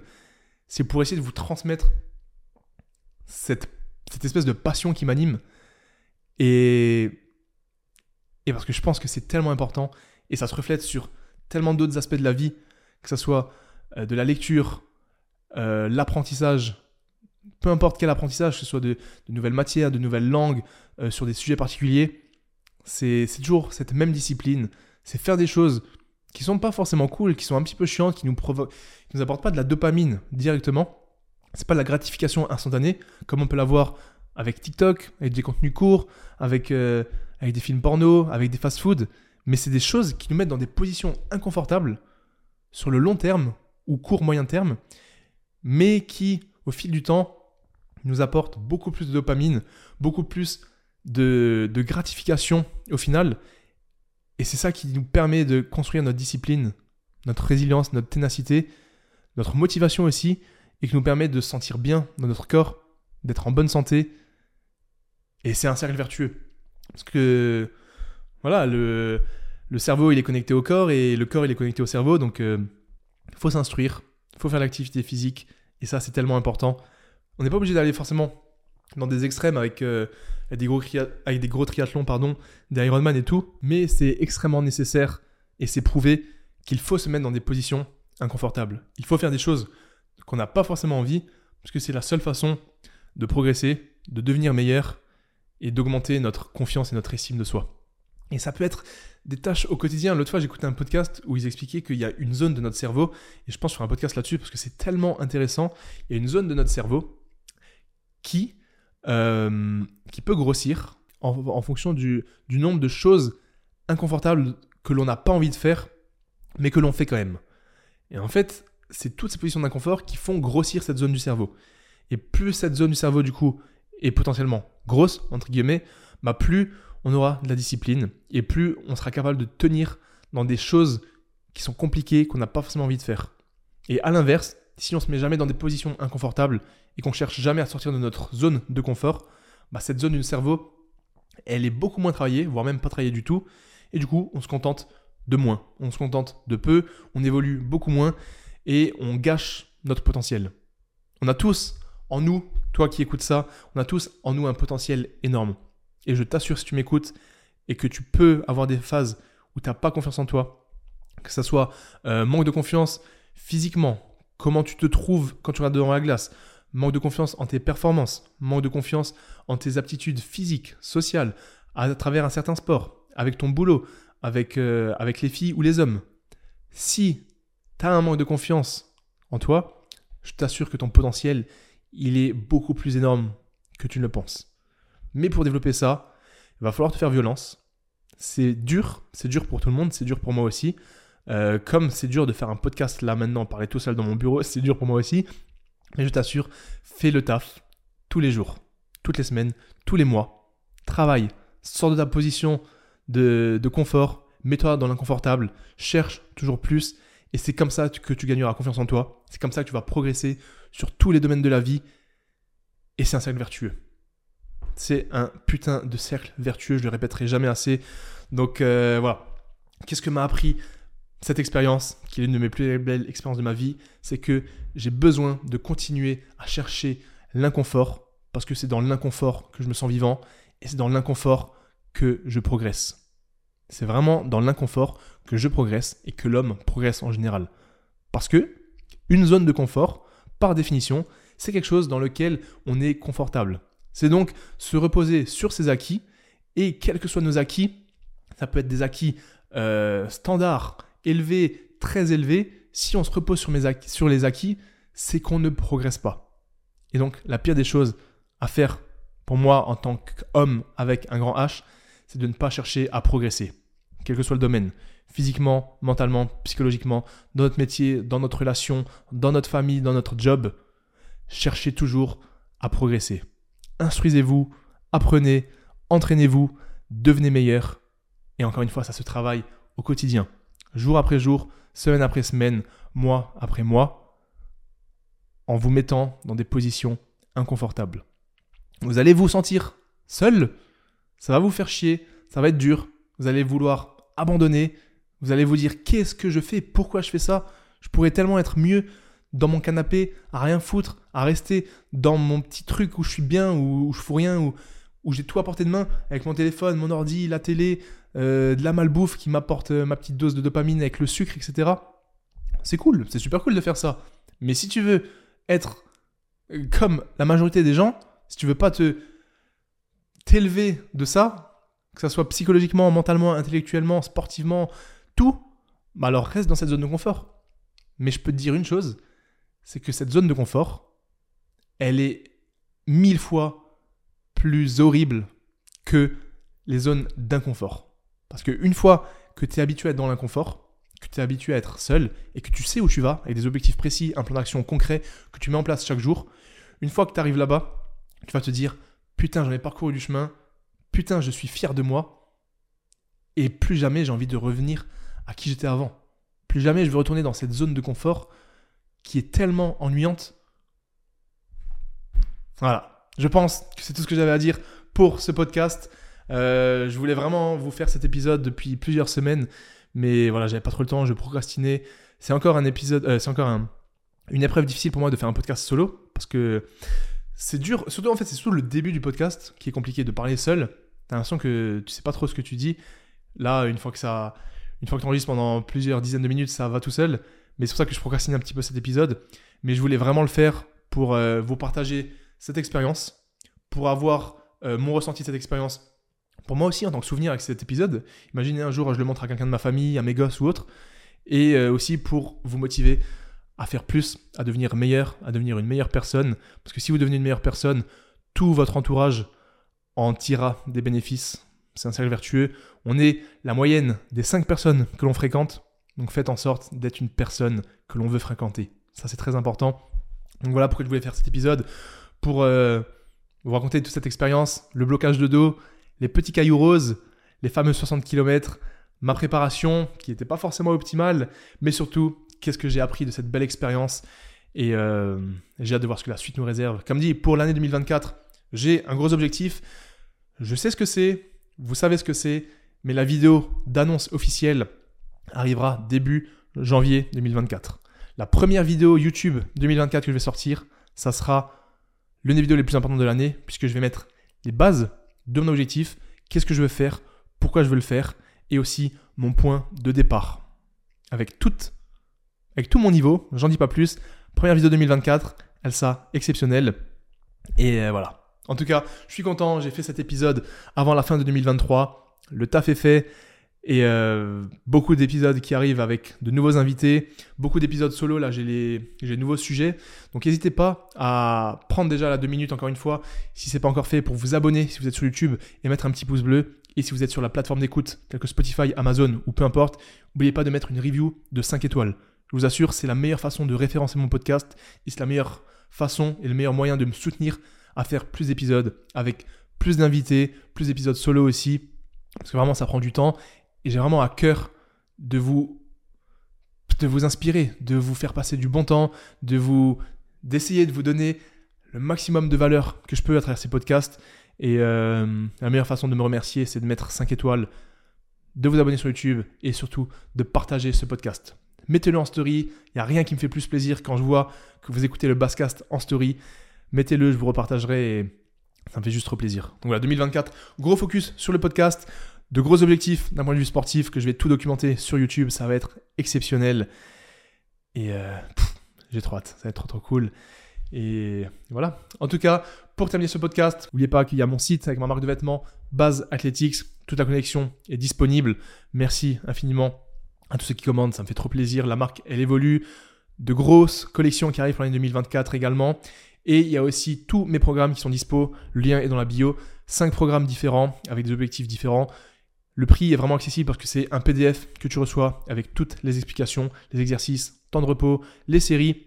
Tu peux également avoir le pack avec toutes les vidéos d'exécution. Et pour ceux qui sont intéressés par un accompagnement premium, suivi, coaching complet via WhatsApp avec des calls, je lance ça de nouveau à partir de l'année 2024.